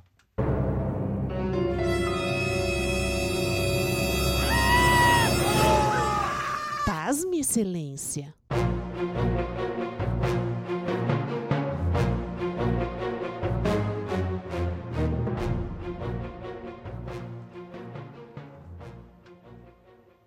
Bem, Madeira, olha só o que aconteceu essa semana. O chanceler Ernesto Araújo postou em uma rede social em inglês críticas àquela emissora de TV americana CNN, dizendo assim, abre aspas, a CNN entende tudo errado sobre o Brasil e a Covid. Aqui estão os fatos. Após uma decisão do STF de abril de 2020, os governadores dos estados, não o presidente, têm na prática toda a autoridade para estabelecer, gerir todas as medidas de distanciamento social escreveu o chanceler. Horas depois, ministro do Supremo Gilmar Mendes, também em inglês, respondeu: Fake news! A verdade é que o STF decidiu que as administrações federal, estadual e municipal têm competência para adotar medidas de distanciamento social. Todos os níveis de governo são responsáveis pelo desastre que enfrentamos. Fecha aspas. Então, o Madeira, diante de mais de 2 mil mortos, vemos aí o chanceler, ministro das Relações Exteriores, dizendo que o governo federal não tem responsabilidade sobre isso, por culpa do Supremo, ministro do Supremo dizendo que aquilo é fake news, aos olhos do mundo, essa lavação de roupa suja no Twitter. Madeira, pasma ou não pasma? Flávio, eu pasmo pela atitude uh, do chanceler, que né, continua insistindo em fake news, uh, e eu entendo o tweet do ministro Gilmar, por ele eu não pasmo, porque infelizmente não há quem defenda né, uh, o Supremo Tribunal Federal e o ministro Gilmar está correto na fala dele e está deixando claro: olha, isso não é verdade. Então, eu pasmo pela conduta inadequada do executivo e eu não pasmo pela conduta, a meu ver, correta do judiciário nesse tema. Flávio. Não, nesse ponto eu concordo com você, Madeira, porque realmente dizer que a decisão. Essa é uma frase repetida por muitos, né? É, por muitas autoridades é, e até é pelo sim. chanceler de que é, não, com essa decisão do Supremo, são só os estados e municípios responsáveis pelo combate à Covid. Não é verdade. O que o Supremo decidiu é que, nos termos do artigo 23, todos os entes federativos, todos, e aí inclui a União, são responsáveis pelo, pelo, pelo confronto, pelo combate à, à, à Covid-19. Né? Então, por exemplo, a ponto de dizer que até mesmo as compras de vacinas, se não foram feitas em forma suficiente pela União, poderão ser feitas por estados e municípios. Então, na verdade, é uma mentira mil vezes repetida. Será que uma hora vira verdade, Madeira, de tanto que repetem isso? Eu espero que não, Flávio. Então vai lá para o próximo bloco. Bom, e agora nós vamos ao bloco Capitão Caverna, em que fazemos os destaques positivos e negativos. Até já! É hora do prêmio Capitão Cabela!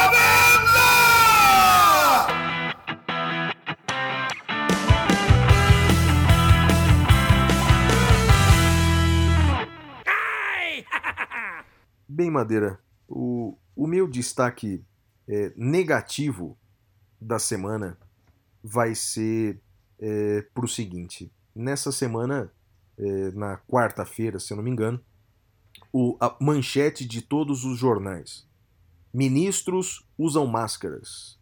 Presidente usa máscara em solenidade. Você vai me dizer, Flávio, mas isso é destaque negativo? Bem, Madeira, é destaque negativo isso ser notícia. Só no Brasil, Madeira, só no Brasil, quando uma autoridade usa máscara, vira notícia. O que em qualquer lugar do mundo, isso é o básico, isso é o óbvio. Aqui no Brasil virou exceção. Aqui no Brasil virou noticiado. Então veja, já passamos um ano do início da declaração oficial da pandemia. Já passamos um ano. Então, portanto, todos têm informações sobre como é o vírus, sobre como ele dissemina e como podemos evitar o contágio. Isso todos sabem. Mas sabemos também que muitos de nós precisam sair das nossas casas para trabalhar, ganhar o nosso sustento, isso também é óbvio.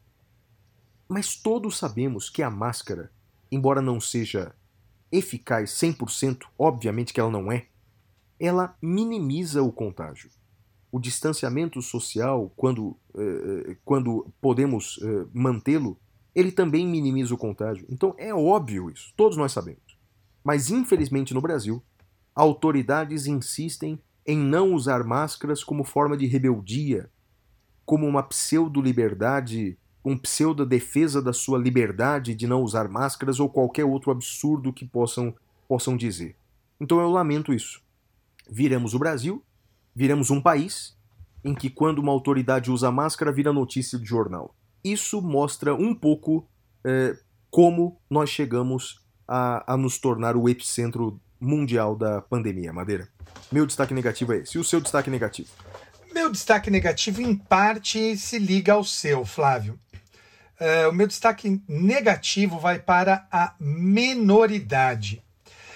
Em 1783, Kant escreveu um livro, um texto maravilhoso chamado Was ist Aufklärung? Uh, alguns traduzem por o que é o iluminismo. Eu prefiro uma outra tradução, que é o que é o esclarecimento. Eu acho que Aufklärung uh, tem por melhor tradução esclarecimento do que iluminismo, embora as duas sejam possíveis. E nesse texto, Kant diz que o homem precisa abandonar a sua menoridade e ir em busca da maioridade.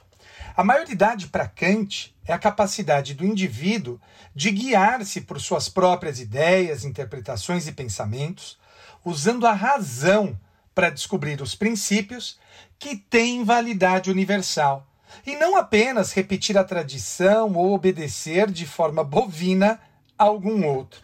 Então, Flávio, a questão aqui é que nós precisamos, nós vivemos em luta com a menoridade e devemos abandonar a menoridade em busca da maioridade. Kant escreveu isso em 1783 e nada mais atual para o Brasil de 2021 do que um texto escrevi, escrito em 1783. Flávio. É. Madeira, o meu destaque positivo da semana vai para a mudança repentina no discurso de algumas autoridades brasileiras que é, passaram a, a, defender a vacinação. Então, é, autoridades que até bem pouco tempo questionavam o processo de vacinação, que duvidavam da eficácia das vacinas, que temiam os efeitos colaterais da vacina, eh, sob pena de nos tornarmos jacarés, que disseram que era melhor investir em remédios do que em vacinas. Bem, esse discurso com o qual nós convivemos durante muitos meses, né, parece que foi rapidamente alterado agora, a ponto do meu xará, o senador Flávio Bolsonaro, é, pedir para que as pessoas retuitassem uma imagem presidencial com a frase: A vacina é nossa arma. Bem, então, para essa mudança repentina, me parece que ela é, é tardia, é, mas antes tarde do que nunca. Defendamos, portanto, a vacinação. Defendamos, portanto, o uso de máscaras, a proteção individual, porque isso vai salvar vidas. Quem salva uma vida salva a humanidade.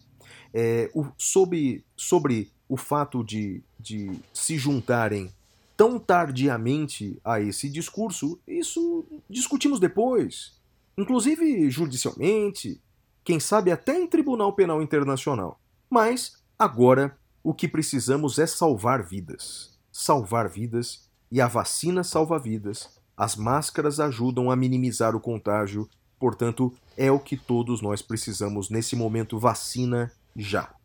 Isso, o seu destaque positivo, Madeira? Flávio, o meu destaque positivo vai para um podcast. Poderia até ser na dica cultural, mas eu vou falar de destaque positivo. É um podcast que se chama Noites Gregas. Noites ah, então, Gregas. você falar disso é legal, cara? O cara é muito bom, do professor Moreno. Flávio, Ele tá na nossa frente, viu, Madeira? Tá É- bem na nossa frente, hein? Cara, do, do que? De, de, de... De mais ouvidos, é. É Pô, esse cara é mesmo? o terceiro mais ouvido do Brasil. Ah, Flávio, mas olha. é bom assim, mesmo, é? Nossa, é, são aulas sobre mitologia, Flávio. Ah, O cara rapaz, é meu, vou ouvir, muito cara. bom. Mas ele não é que ele é bom, ele é muito bom. Muito Ah, bom. então merece, merece estar Mere- merecidíssimo. Olha, fiquei feliz com essa notícia que você deu. O professor Moreno merece podcast Noites Gregas, Flávio. Não, que mais... não, e professor, cara, ser o terceiro mais ouvido, eu vou ouvir também, cara. Eu Vou, vou Cara, um- ouça, porque é Do jeito que os professores estão sendo tão. Rapaz, eu teve um deputado aí que disse ontem que professor é, é, é, não é uma profissão, é uma devoção, ele sabe que vai ganhar uma merreca mesmo. Ele usou essa palavra, Madeira. É, É, brincadeira? é isso. Mas olha que legal, vou ouvir também, Madeira. Show de bola, obrigado pela dica. E é isso, Flavião. Acabamos. Acabou, mais, episódio mais um 53. episódio. É Animal, aí, animal. Mais um, mais um. E aí, um, um abraço pra todo mundo, né? Pra todos os nossos ouvintes que, que nos aguentam esse tempo todo, né? É isso aí. Um beijo pro meu pai, pra minha mãe e pra você. E pra Xuxa, um beijo pra você, Xuxa. Se cuide, hein, menino? Tchau, tchau. Tchau.